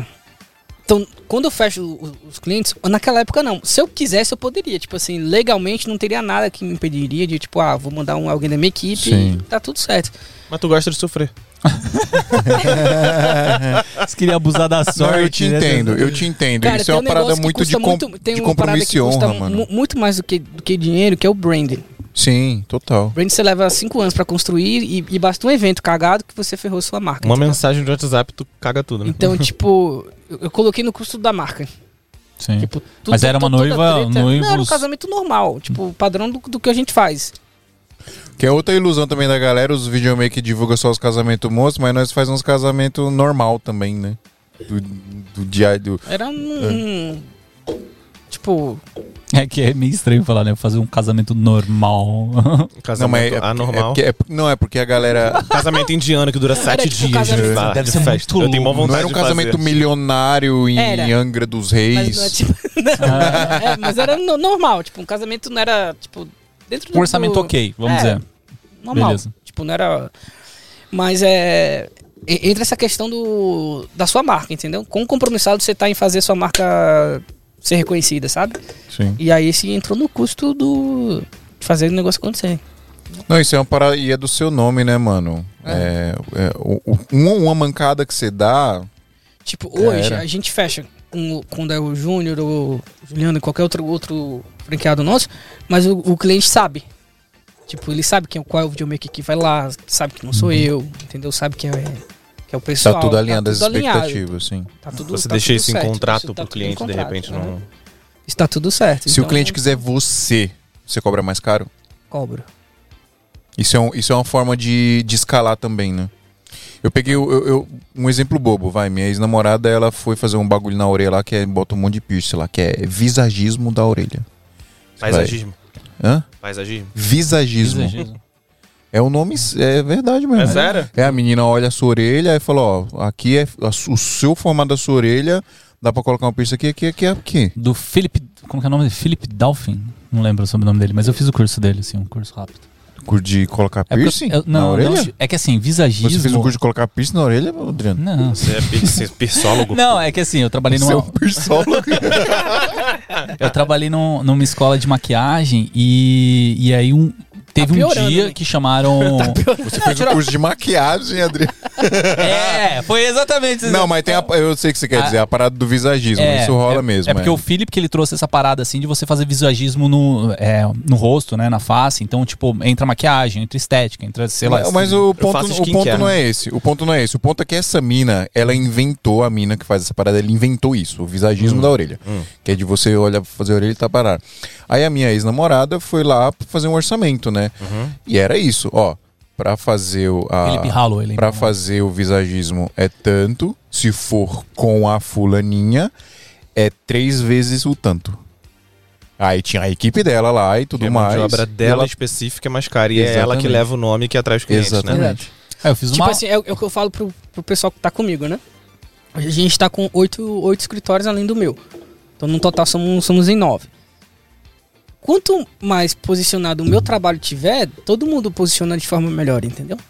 Sim. Quanto mais eu conseguir puxar, né, quanto mais eu conseguir ancorar valor no- naquilo que eu tô fazendo, então eu abro muitas frentes. Porque para posicionar a nossa produtora e, e ser mais fácil a venda para eles. Sim.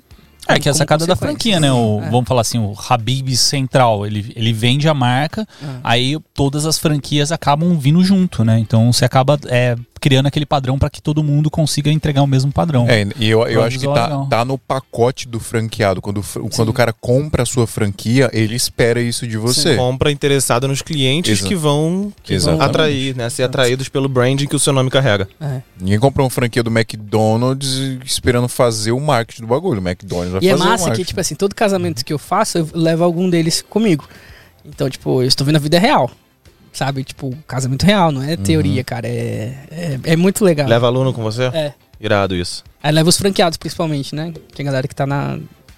Fazendo junto comigo. Daí todo casamento tem. Cara, é um puta modelo de negócio doido É. que não existe, né? Você inventou Muito louco. isso. É, É, verdade, né? Não tem, tem mais alguém que faz isso Não. no Brasil? Eu conheço Eu que tem uma, negócio de produ- outros é, tem uma produtora que fez um negócio desse aqui em São Paulo, que aí você De- comprava a franquia de produtora pra você montar, mas assim, é, era, era um Mas é lance mais formato pra- estúdio, né? É, para estúdio. Você sabe qual que é, né?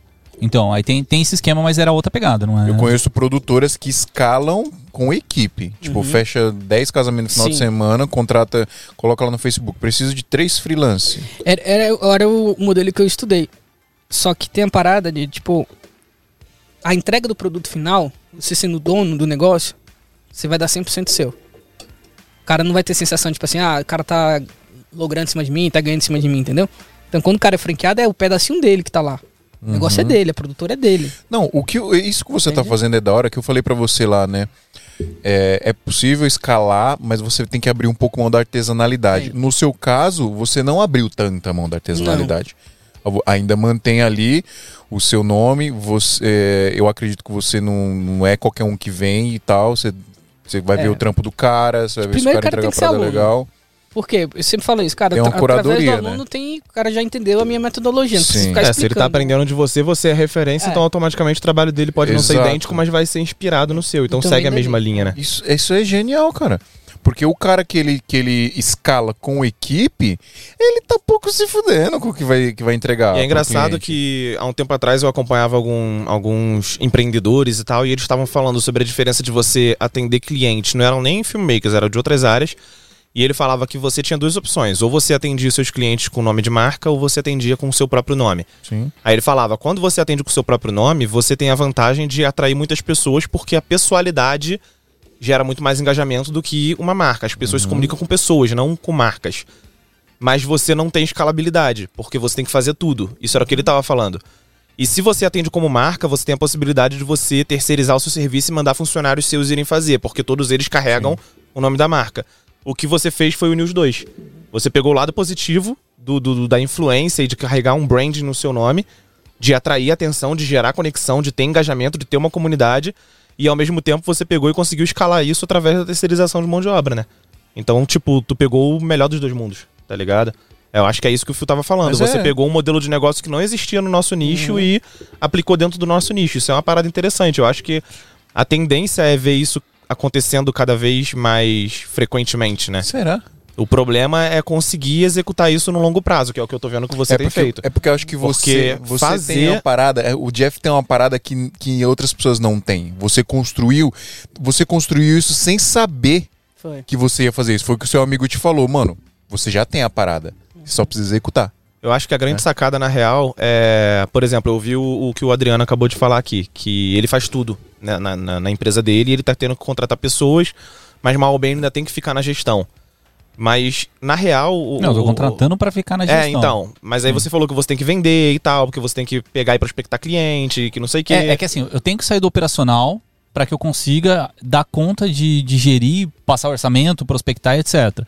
Meu, meu sonho é que eu tenha equipe suficiente para que faça toda essa parte de, de prospecção Sim, mas, e tal. mas eu mim acho que essa foi a grande sacada do- sua também, né? Que você Sim. conseguiu. eu- na real, eu não sei porque eu não empreendo, apesar de ser um dos, dos meus sonhos, que essa, essa veia empreendedora é uma parada que eu, gosto pra chamei ele cacete. pra vir aqui. Ele era pra ser meu sócio. o bicho foi trabalhar no banco. Trabalhou temporário, dois anos foi- no banco. Foi um surto coletivo.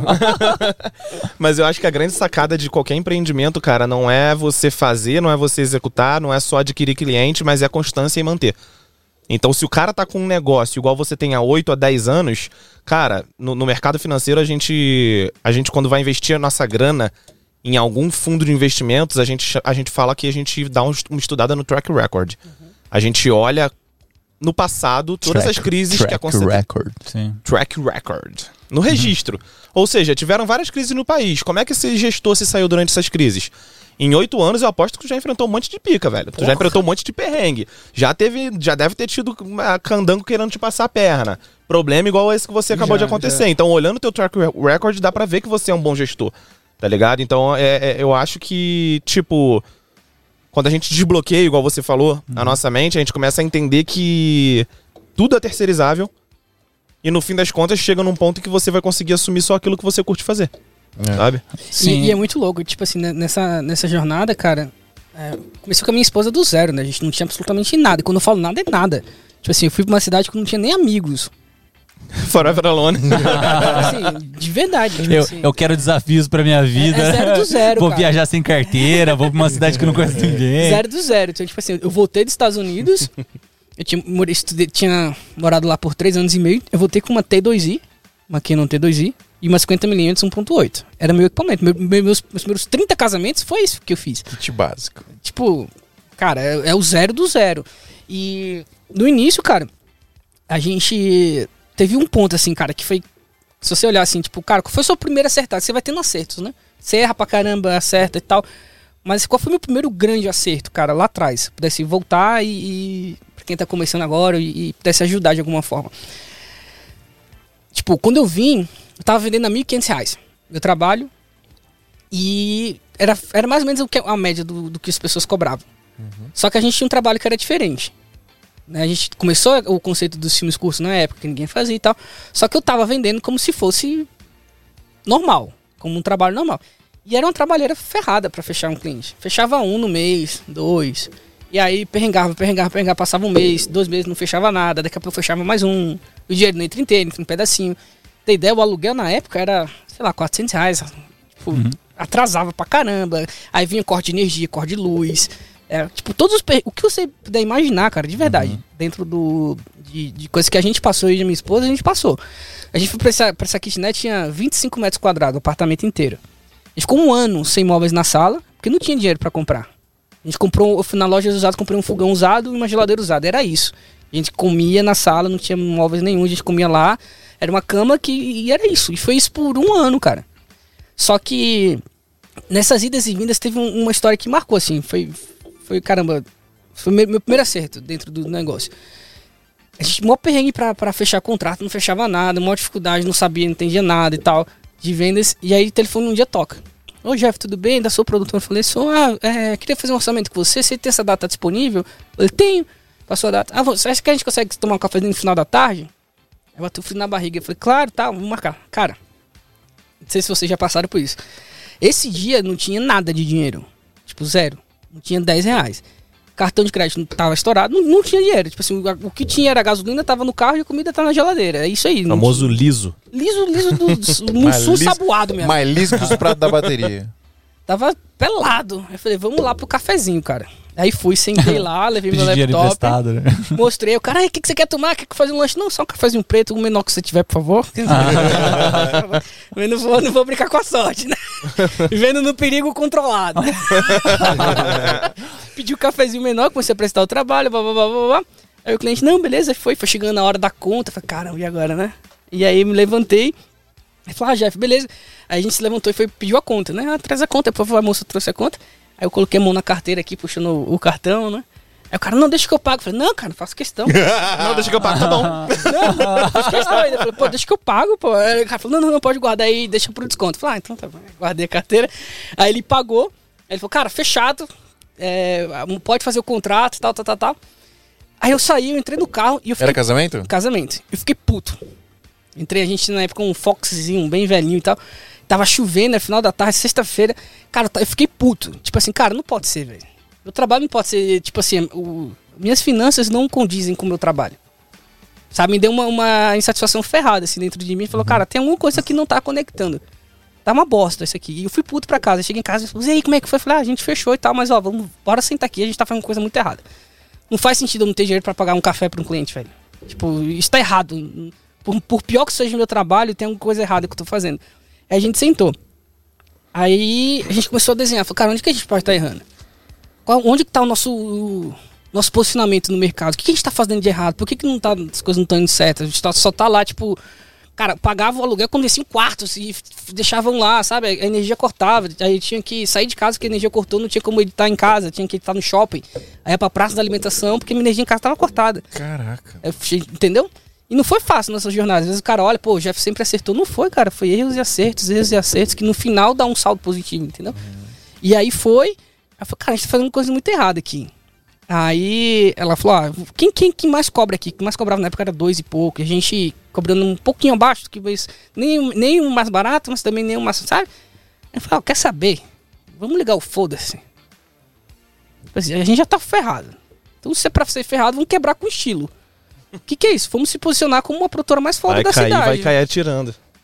Aí, cara, eu lembro que a gente cobrava 1.500 no final de semana. Na sexta. Fechei 1.500 esse casamento. Na segunda, eu comecei a cobrar 4,5.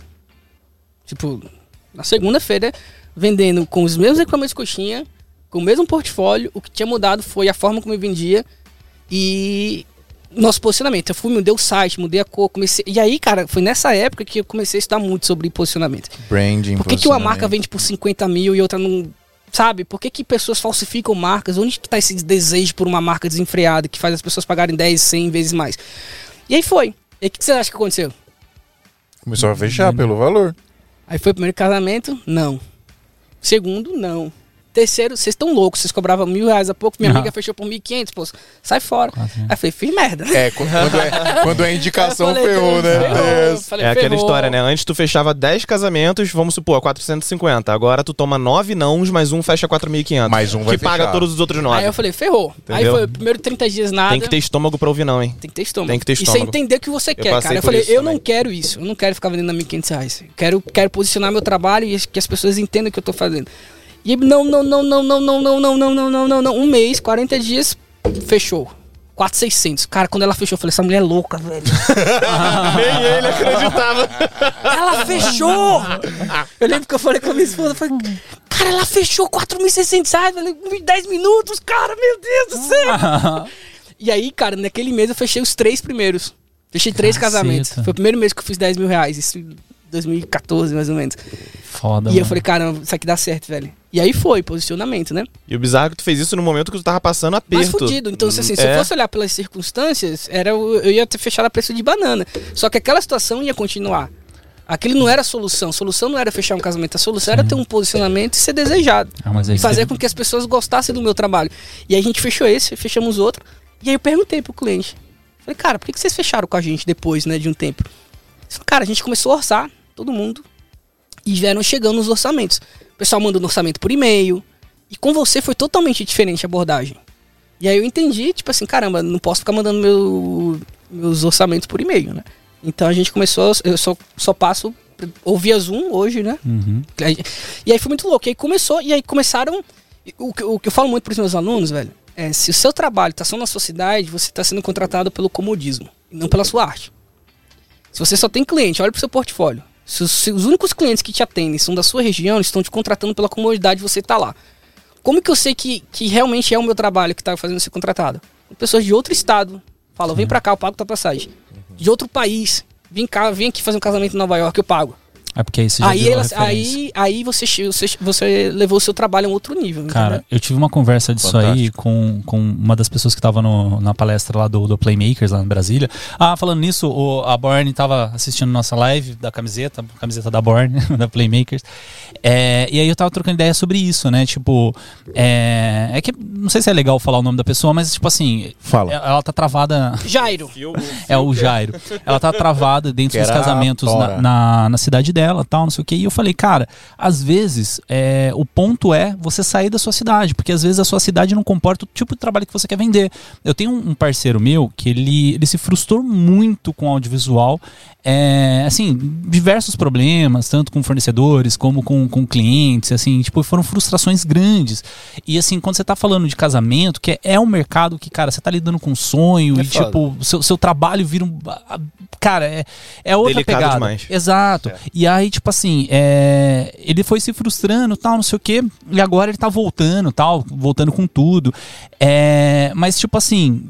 Às vezes, o, o tipo de trabalho que você quer fazer não é para aquele tipo de cliente que você tá vendendo, né? Então você tem que achar o cliente que vai comprar aquele seu trabalho. E muitas vezes, aquele tipo de cliente que você quer vender não tem na sua cidade, né? Então, eu, eu vi o Monotoshi falando disso, que ele veio para São Paulo porque ele não tinha mais como crescer onde ele Foi o que tava. aconteceu com a gente. É, eu, É, eu, por isso que eu saí do Rio. Exato, eu vim pra São Paulo exatamente por causa desse motivo, porque assim, tipo, ó, eu tava em Campinas, cara, tipo, eu, eu- eu me conecto muito com a sua história, porque tipo assim, cara, eu era um fudido, mano. Era um fudido. Há três anos atrás eu tava fudido. Bota música triste aí, filho. Não, sério, cara, porque tipo assim, se não fosse minha sogra, velho, pra me ajudar numas coisas assim, eu falava, caraca, mano, porque eu, eu trabalhava muito com freela, eu fazia uns negócios, pô, a gente já, já tinha um SMIA, e tipo, eu perringava pra cacete, ó, minha, minha casa chovia dentro da casa, tinha um, um telhado Vendi o almoço pra comprar janta. Mano, era foda, tá ligado? tipo foda, assim. mano. E aí eu eu comecei a bater muito na tecla desse negócio. Que eu fiquei, tipo, caralho, mano, que foda, tá ligado? Você tá trabalhando o mês inteiro e, tipo, não tem a grana pra pagar no final do mês. Por isso que eu me conectei pra E é o caralho com essa sentimento história. que eu tive exatamente o sentimento que o Jeff Porra, falou. é- tipo, mano, alguma coisa tá errado. Eu é tô trabalhando pra cacete, eu tenho Não, cliente pra não é cacete, a normal. conta não fecha. É foda, mano. E Sabe? aí, e aí, tipo assim, eu, eu ficava nessa pegada. Eu falava, caralho, mano, eu tô trabalhando pra cacete e não tá rendendo e tal, não sei o quê.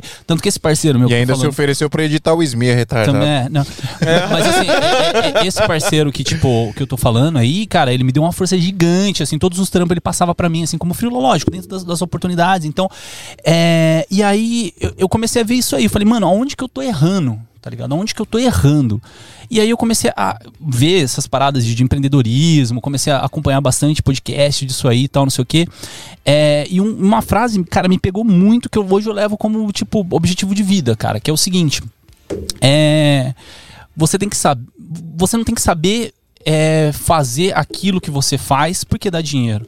Você tem que saber o porquê você faz aquilo que você gosta de fazer. Então, tipo assim, é, tentar explicar melhor. Eu fazia casamento. Por que, que eu fazia casamento? Era só pelo dinheiro ou porque eu gostava de fazer casamento? Não. Você tem que pensar no que tá por trás do filme de casamento. Eu gostava da adrenalina. Eu, eu, eu gosto daquele, daquela correria É um de. vício, cara. É, Não, então, bosta. é, é isso que eu curto. Então, é, tipo, a- entender é, o porquê você faz aquilo que você faz, sacou? Acho que essa é a frase. Por que você faz aquilo que você faz? Então, por que, que eu fazia casamento? Porque era casamento? Porque era pras noivas? Porque era os que? Não, tinha um porquê. Porque eu, eu, particularmente, não gosto muito de tratar com sonhos, né? Porque, cara, casamento são sonhos, né? Eu gosto do corporativo que é um pouco mais objetivo. E eu falava, pô, então não é bem o casamento, mas por que, que eu gosto de fazer casamento? É só porque eu, é só isso que eu sei fazer? E eu comecei a ver que era a parada de adrenalina, né? E eu gostava muito de fazer CMD. E eu faço hoje até hoje, cara. Fiz ontem um CMD Edit, saca? Tipo, porque eu curto fazer. Mas por que, eu curto? Cara, aquele sentimento de adrenalina, sabe? E aí eu comecei a Trabalhar ver. sob pressão. É, e eu, eu comecei a ver isso. E aí eu falei, cara, dentro de, assim, desse sentimento que eu gosto de ter, O que, que áreas que estão dando certo? Live, cara. Live é a puta adrenalina, velho. Não, live é a É- adrenalina, é. porque se der merda todo mundo tá vendo mesmo. Exato. E aí, tipo, eu falei, puta, vou caminhar pra isso aí, porque, tipo, tem que caminhar em time que tá ganhando. Não adianta você ficar tentando bater em cima de time que tá Sim. perdendo, sabe? Ah, é muito bonito, é muito, sei lá, artístico e tal, mas, cara, se você for em time que tá perdendo, você não vai ganhar dinheiro, basicamente isso. E aí eu comecei a cair pra live e aí começou a mudar minha vida. E aí minha vida começou a mudar na pandemia. Porque eu vejo muito parceiro meu que se ferrou na pandemia. Cara, eu cresci pra caralho. Eu cresci pra caralho, velho, na pandemia. Aí. Mas por quê? Eu entendi o porquê eu fazia aquilo. Então, assim, Você tem. se tem- reposicionou, né? tem gente que, assim, faz, é, sei lá, gosta de, de editar. Mas você gosta de editar? O que, que você gosta de editar? Ah, os vídeos assim, assim, assado. Mas será que é por causa do vídeo ou será que é por causa de alguma coisa que tá por trás do vídeo? Sim. Exemplo. Tem gente que gosta muito de, de fazer vídeo de fashion film e tal, e fazer aquelas edições malucas e tal. Mas ele gosta de editar o vídeo de fashion film ou gosta de criar? E que tipo de criatividade que a pessoa gosta, sabe? Porque assim, é, tem que entender o porquê que você gosta de fazer aquilo que você faz. Então, às vezes você faz por, pela minha causa, né? Que eu gosto da adrenalina do trabalho. Às vezes você faz porque você gosta de treinar a criatividade da sua cabeça, tal, do- daquele tempo que você tem pra conseguir criar. Às vezes você gosta por um motivo X. Não é por fazer aquele produto Y ou fazer aquele Sim. produto Z. É pelo motivo que você faz aquilo, sabe? E na hora que você entende o motivo que você faz aquilo, cara, tudo faz muito muda. sentido. Mas sabe. Desculpa. Sabe uma coisa que eu observei? Só, só para ressaltar. Tanto na sua fala quanto na sua fala tiveram. Teve uma coisa em- em- em comum. Nós era que fudido. que. Não, é, fudido eu acho que geral. A maioria da galera Mas que entrou também, no né? audiovisual Você também. começou, é, meu irmão, vim de subúrbio do Rio de Janeiro, né, velho? Ter 5i na mão, não tinha dinheiro nem pra lanchar, carregava pão na mochila. Pedro veio pra São Paulo, não tinha nem teto. Eu dormi na casa do Fio 10 dias, mano. O Fio tinha acabado de se mudar. Eu dormi no meio das caixas lá da sala dele. Maluco Primeira noite isso, eu dormi no né? metrô, velho. Porque eu não tinha nem lugar pra ficar quando eu cheguei em São Mentira. Paulo. Sério, primeira noite eu dormi no metrô de São Paulo. Caralho, velho. Porque era fim de semana de Lula Palusa e eu não sabia. Aí fui procurar hostel, cadê? Tá ligado? Mas enfim, outro papo. O que eu queria falar é que. Só ressaltar. O ato de se colocar pra pensar. Foi o que você fez, foi o que ele fez, foi o que um dia fiz, foi o que um dia o Phil fez. Quando isso, você. vale, isso vale tanto pra trabalho quanto pra, seu, pra sua vida pessoal. Pra vida cara. pessoal, pra tudo. Quando você se dá o trabalho de sentar e refletir sobre o que você tá fazendo e por que você tá fazendo e como você está fazendo, e aí você chega à conclusão e aí você pensa, eu quero continuar assim ou eu quero mudar, eu quero me reposicionar, Pra onde eu vou a partir de agora e que atitude eu tomo pra ir pra onde eu vou. Isso não quer dizer que você tem uma resposta mágica, uma resposta exata, igual a gente falou no início. Não tem essa de tipo, ah, eu consegui agora ter um vislumbre do que vai ser o meu futuro. Porra nenhuma. Mas você vai conseguir entender quais atitudes você vai tomar e quais resultados vão surtir dessa, de- dessa atitude. É aquela frase que a internet atribui ao Einstein, mas ninguém sabe se foi ele mesmo que falou. Quando a mente se expande para uma nova ideia, ela nunca volta pro tamanho que era antes. Então, quando você se coloca para refletir, ao invés de ficar no piloto automático, pega cliente, paga conta, pega cliente, paga conta, pega cliente, paga conta. Para pra pensar, sabe? Para pra refletir. O que, que você pode fazer? O que, que você vai estudar? Vai continuar fazendo curso só de edição ou vai procurar uma side Ter- skill que vai te ajudar? Ter humildade, né, cara? Eu acho. Você Sim, reconhecer que você total. precisa de ajuda, Sim, entendeu? Eu exatamente. lembro que, cara, estava um maior perrengue, cara, fudido, ferrado, ferrado, ferrado. E aí eu sempre achei, não, isso é normal. Aí minha esposa chegou pra mim e falou, cara, sabe que a gente quebrou, né? Você você tem essa noção de que você quebrou. Assume e recomeça, tá tudo certo, entendeu? Então, pô, você, você reconhecer o, o erro e, e buscar ajuda, velho. Não tem, não tem isso, né? Tem hoje muito mais do que na época que eu comecei, pô, que tem gente compartilhando e, e- e a jornada. E o que a Adriana falou do, do propósito é muito real. Tipo assim, hoje eu vendo filme de casamento bem caro, assim. Tipo, é, pra, pra equipe é, é, é bem, bem alto, assim. Meu, meu ticket de casamento o tá em valor. 25. 25 conto. Pra entregar um filme? Filme de casamento 10 minutos. Equipe de quantas pessoas? Às vezes eu vou sozinho. Porra, Boa. bom pra caralho. Sério. Mas assim, o, Ah, as pessoas perguntam, Fio, dá pra filmar casamento sozinho? o próprio Fernando César, né, que, que, Sim, que tá no grupo com a gente direto, faz sozinho também. Então, tipo assim, mas, mas como que. O, o, isso que eu falei, não foi uma jornada que eu comecei do nada e, e comecei a cobrar isso. lógico. Mas o que me dá muita segurança, cara, hoje, Adriano, pra cobrar isso que eu cobro no, no vídeo de casamento, é entender o meu porquê. Entender por que, que eu faço isso, entendeu? E pra mim, cara, tipo, quando eu falo isso nas reuniões, não tem um cliente que depois que eu, que eu explico, ele volta a falar sobre preço. Ou ele fecha, ou ele vai procurar outra pessoa. Mas sobre preço é um assunto que, tipo assim, eu achei um jeito de estrangular esse problema.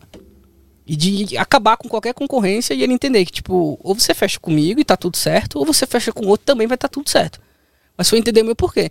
E aí, quando vem para as reuniões, o cliente fala: Caramba, Jeff, eu tomei um susto quando eu vi seu orçamento. Eles falam, né? Quando às vezes eu mostro, assim, a gente uhum. vem, vem e eu mostro o orçamento e fala: Caramba, não era nada do que eu imaginava. É, putz, tem gente cobrando 2 mil, 3 mil. Por que essa diferença de preço? E aí tem gente que quer colocar preço no seu trabalho, né? Uhum. E aí eu levo pro lado do, do porquê. Tá? Eu vou compartilhar isso. Tipo, quando, é muito louco, cara. A cliente chega e fala, cara, mas é um casamento para 80 pessoas, eu não vou precisar disso. Cara, vê que você consegue fazer sobre o preço. Aí eu falo, cara, deixa eu te explicar por que, que eu filmo um casamento hoje. Pra você entender que, que não tem nada a ver com. Você conta a história, quanto né, que eu cobro. Eu falo, perdi meu pai. Isso é tudo verdade, tá?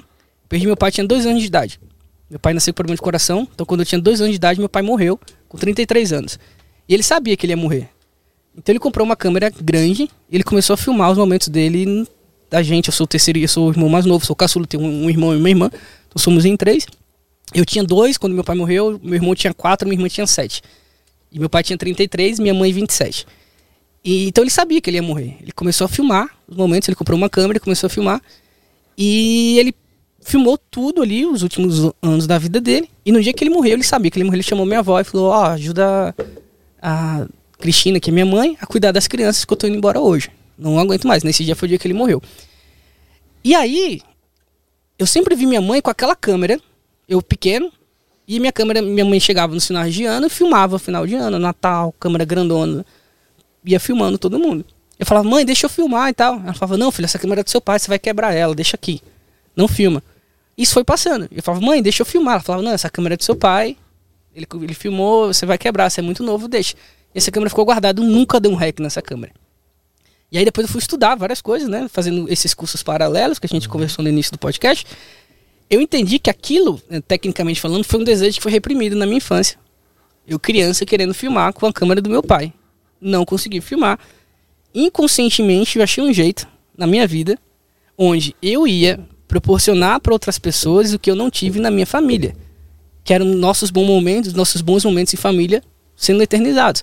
Meu pai quando comprou a câmera tinha esse intuito de né, filmar nossos momentos. Então perco meu pai e de alguma forma eu gero tenho uma vontade de começar a filmar os, bons, os bons momentos das outras famílias. Então, assim, quando eu tô filmando um casamento, eu não tô lá filmando um casamento. Eu lembro do meu pai que morreu, e ele sabia que ele ia morrer, ele comprou uma câmera para guardar os momentos. Então, se você acha que é pelo dinheiro, cara, fecha com outro. Tá tudo certo, velho. Mas o que eu não vou te entregar é um vídeo vazio, vaso, sem história, velho. Fecha com outro. Não é pelo valor, posso poder cobrar muito mais. Se você quiser um vídeo com história, de 100% meu, isso é porque que eu filmo. Não é pelo dinheiro. Podia fazer qualquer outra coisa. Eu escolhi passar um dia inteiro com você. A noiva já tá chorando litros. É, nesse momento, meu irmão. Então, eu tô emocionado, irmão. Entendeu? Então, tipo assim, Foda. a partir daqui, tem como argumentar sobre preço? É, possível. Acabou, Ou tu acaba, tu acaba. O cara vai, cara, desculpa, eu não tenho eu essa grana. direto, desculpa. cara, cara, desculpa, não, realmente não sabia. Aí o cara já até te pede desculpa, já não te cobra mais que você baixa Ele fala, cara, desculpa. Eu falo, cara, se você quiser, a gente ajusta a forma de pagamento, você paga um pouquinho agora, você paga um pouquinho depois, você não tem problema, velho. Parcela, isso é o de menos. Mas assim, eu jamais vou deixar que um terceiro venha dizer quanto que vale o meu trabalho, sabendo do porquê que eu faço isso. É o que você faz, o porquê Foda. você faz. Né? O, ápice, é coisa... o ápice da venda. Então, só para finalizar, Sim. Fio, essa é a base de qualquer coisa. Então, assim, quando eu vou fechar qualquer negócio, velho, eu paro, eu lembro do porquê um dia eu comecei essa carreira. E eu sigo nela, entendeu? Então, não tem dinheiro. Tipo assim, não é a falta de dinheiro que vai me fazer sair disso e nem é ganhar muito que vai me deixar também soberbo. É saber o que, que eu faço e por que, que eu faço. Acho que se o videomaker, qualquer pessoa que está entrando nessa área, não sabe o porquê, cara, dever de casa, descobre acha um jeito. Mas tenta entender por que, que você filma hoje. Engraçado que, tipo, a, a minha namorada, ela tem, ela empreende, ela tem uma marca de, de, de roupa e ela foi chamada para uma reunião com o maior e-commerce de moda do mundo. Vende mais de 180 países. E quando ela sentou para conversar com a garota, a garota tava meio descrente, chamou ela porque a chefe mandou chamar. Quando terminou a reunião, a garota tava emocionadíssima com a história da marca. E aí ela virou pra, pra Duda e falou, tipo... Em janeiro a gente já tem uma reunião marcada, eu já vou preparar o seu contrato nacional e internacional, porque Você me contou uma razão, você me deu um motivo pra te contratar. Você tem história, a tua marca tem porquê. É exatamente o que você acabou de falar. Tem um propósito pra você estar Fala, fazendo isso. fala por que, que você tá no emprego dos, dos seus sonhos hoje. Por que, que eu tô no emprego dos meus Por que, sonhos? que você conseguiu a vaga? Qual foi a pergunta? Por que, que você quer essa vaga? Cara, sobre aquela, aquilo que a gente tava conversando. Fala aí, fala aí. É, foi. Hoje em dia eu trabalho para uma. Eu presto serviço para o Google, para os clientes B2B do, do- da Google Cloud, gerenciando o time de criação deles, de conteúdo, né, para B2B, um conteúdo interno. E durante as entrevistas, foi um processo de quase de dois meses de duração de entrevistas, mais de 12 pessoas me entrevistaram, sócios do Google, do YouTube, de todo mundo que ia prestar serviço. E quando o sócio da agência que eu trabalho me chamou para conversar, ele perguntou o porquê que eu queria esse trabalho. E eu É, peguei. O que, que todo mundo respondia? É, eu peguei e falei, tipo, cara, eu quero esse trabalho porque o meu sonho sempre foi conhecer o mundo e conhecer pessoas de outras culturas. E nesse trabalho eu vou estar trabalhando com uma equipe que está espalhada da América Latina inteira, desde o México para baixo. Inclusive Estados Unidos, América do Norte e tudo mais. Então eu acho que vai ser muito engrandecedor para mim, eu ter contato com tantas culturas diferentes e ver formas diferentes de pensar o mesmo projeto. Aí ele falou, cara, você é a primeira pessoa que eu pergunto isso e que simplesmente não demonstra interesse nem bajula o Google. Todos os outros entrevistados falaram, Uau. tipo, não, é porque o Google é uma empresa incrível, que não sei o quê. Então, tipo, você tá, através desse trabalho, realizando um dos seus sonhos, que é conhecer outras culturas. Então, é isso, a gente vai fechar. Tá aqui o contrato. Top. Aprenderam, pessoal, como é que faz pra conseguir as coisas? Tem que ter história. Jeff, obrigado, mano. Foda, foda, foda, mano. Foda demais. Deixa eu ler uns Melhor- comentários aqui. Que, uns dos melhores comentários. episódios de Santo Mãe do Alto, galera. foda, mano, foda, foda. Deixa eu ler uns comentários aqui, porque Leia. tem uma pá de galera aqui. A... Três, galera. Não, pô, o chat tá louco aqui. A Borne comentou, né, da nossa camiseta, já falei. É, o cara do filme, que tava lá também no, em Brasília, Yes. ele comentou: fala mal da Fuji não, eu uso ela, né, logo no começo. o Hack Insano mandou 5 reais pra gente, dando um salve, galera. Obrigado, galera. É, teve mais o Maurício Renner, que a gente não pode deixar de mencionar que ele está em todos os episódios. Boa Beijo, noite. Renner. É, boa noite, senhores. Consegui uma pausa no serviço para dar um alô aqui. Vou assistir esse papo todo mais tarde e na maratona da edição. Cara, eu pago um pau pra galera que consegue assistir podcast e editar vídeo. É, muito multitarefa, cara. É o bichão, Caramba, mano. bichão master. Teve. Cadê, cadê, cadê, cadê? Teve mais um aqui. A Duda mandou mensagem também. Se a Duda apagou. Beijo, Duda, sua Por que a linda. Duda mandou e apagou? A Duda, a Duda sumiu secreto. porque ela tá na, em outro fuso horário. Tá dormindo já. Ah, entendi. Ela assistiu enquanto deu, depois apagou dormindo, tadinho. Gabriel Nasco mandou aqui. É... Cadê, cadê, cadê? Xingou Gabriel Nasco, o fundador do nome Santa Mãe do É, Alto, né? o O criador do nome. Verdade. O gago de Ilhéus, porque Ilhéus faz gagos. Gabriel essa, essa é a Nasco é, parada um de que tinha que ouvir isso aqui e dar um jeito de começar a pegar trampo pelo Brasil inteiro, porque fora do país ele já pega, mas de fora é do um estado monstro. dele ele não pega. Ele não né? quer, Esse ele quer, ele safado. quer o mundo, ele quer o Brasil. Ele elogiou o Pedro e falou que é a prova de- que eu sou um miserável, que dei certo finalmente. Cara, Ele elogia xingando. É, uma, uma ótima forma. E tinha o Nando também, que eu não vi, mas sumiu aqui já. É muitas mensagens. E o Nando falou alguma coisa que. Deixa eu achar aqui. Ah, sei lá, o Nando falou, rep- é, representando Sei a lá. camiseta da Playmakers. É isso aí, Nando. Tamo Boa. junto. Teve mais uma pá de galera, mas é isso aí. E a Brasil Box também, posso falar da Brasil Box? Lógico que pode. É hoje. que agora eu não vou lembrar o contexto, mas Até ó, baixar o volume Brasil. ah, é que você tava falando que disparado que nem um maluco. Na programação tem uma parada chamada Go Horse. Você você nunca vai estar 100% inserido, mas estar lá já é metade do caminho. Tem vários radialistas no mercado, mas quantos tem um podcast falando sobre você que fala muito rápido? É isso. Galera, muito aí. obrigado a todos. Valeu, Drico. Valeu, Pedro. Bom te ver, irmão. Valeu, galera. Vou aparecer com mais frequência. Foi mal, portal do Te interrompi. Ah, Obrigado, sim. Jeff. Galera, já lançou o portal do Equipo, tá? Portal do Equipo, pra quem não sabe, é a empresa que vende o seu equipamento usado. Então você manda lá o seu equipamento, você tá com medo de golpe, tanto pra comprar ou pra vender, manda lá pros caras. É assim, você tem um equipamento usado pra vender, você manda, eles vão fazer uma revisão do seu equipamento, deixar limpinho, bonitinho, vai vender e vai te dar o dinheiro. Você não tem que se preocupar com nada. E por trás da portal do Equipo tem a Move Locadoras, então enquanto Isso. equipamento não for vendido, ele pode ser sublocado para a Move, tirando que Exatamente. ué, é uma das maiores manutenções que tem do Brasil, porque eles têm muitos equipamentos de locação. Então eles vão ver seu equipamento, vão ver se está certinho, se está bonitinho, pronto para venda. Então é segurança para quem compra e segurança para quem vende. E pra quem vai comprar, vai comprar equipamento usado, revisado, com preço de usado, ainda pode parcelar no cartão, então, ó, melhor É. dos mundos, tá? Temos que falar deles porque é o nosso novo patrocinador. Agora estamos com três patrocinadores, cara. Eita, Vamos dominar esse mundo. agora. rico, já Tamo tão rico. de mundo. Face- Facebook Market OLX que lute agora, viu? Acabou, acabou pra vocês. Acabou, acabou, acabou. Valeu, galera. Se você não se inscreveu no canal ainda, se inscreve, faz de conta que esse like aí embaixo é um rec, aperta ele. Por favor, não dê like invertido na nossa live. Não dá pra ser apoiador mais porque o grupo encheu, mas se quiser ajudar a gente, ainda dá pra ajudar, Temos o tá bom? super chat aqui. É, temos o superchat. Oi, Chama no Pix! Ah, Chama no Mas Pix, abrindo isso novas aí. vagas, a gente avisa e vamos desbloquear lá do, do site pra que a galera não, não contrate. É Fuji isso. rainha, o. É isso aí. Jeff, muito obrigado Tamo de junto, verdade, pessoal, irmão. é. Um Valeu. abraço, brigadão, mano. Da hora demais, uma honra ter você aqui. Uou! Valeu, gente. Tic Flow! Uh, peraí, peraí, fala de novo. Peraí, peraí, peraí. Por que de um, novo? dois, Ih, três focou. e. Uou! Tic Flex, Tic Flow!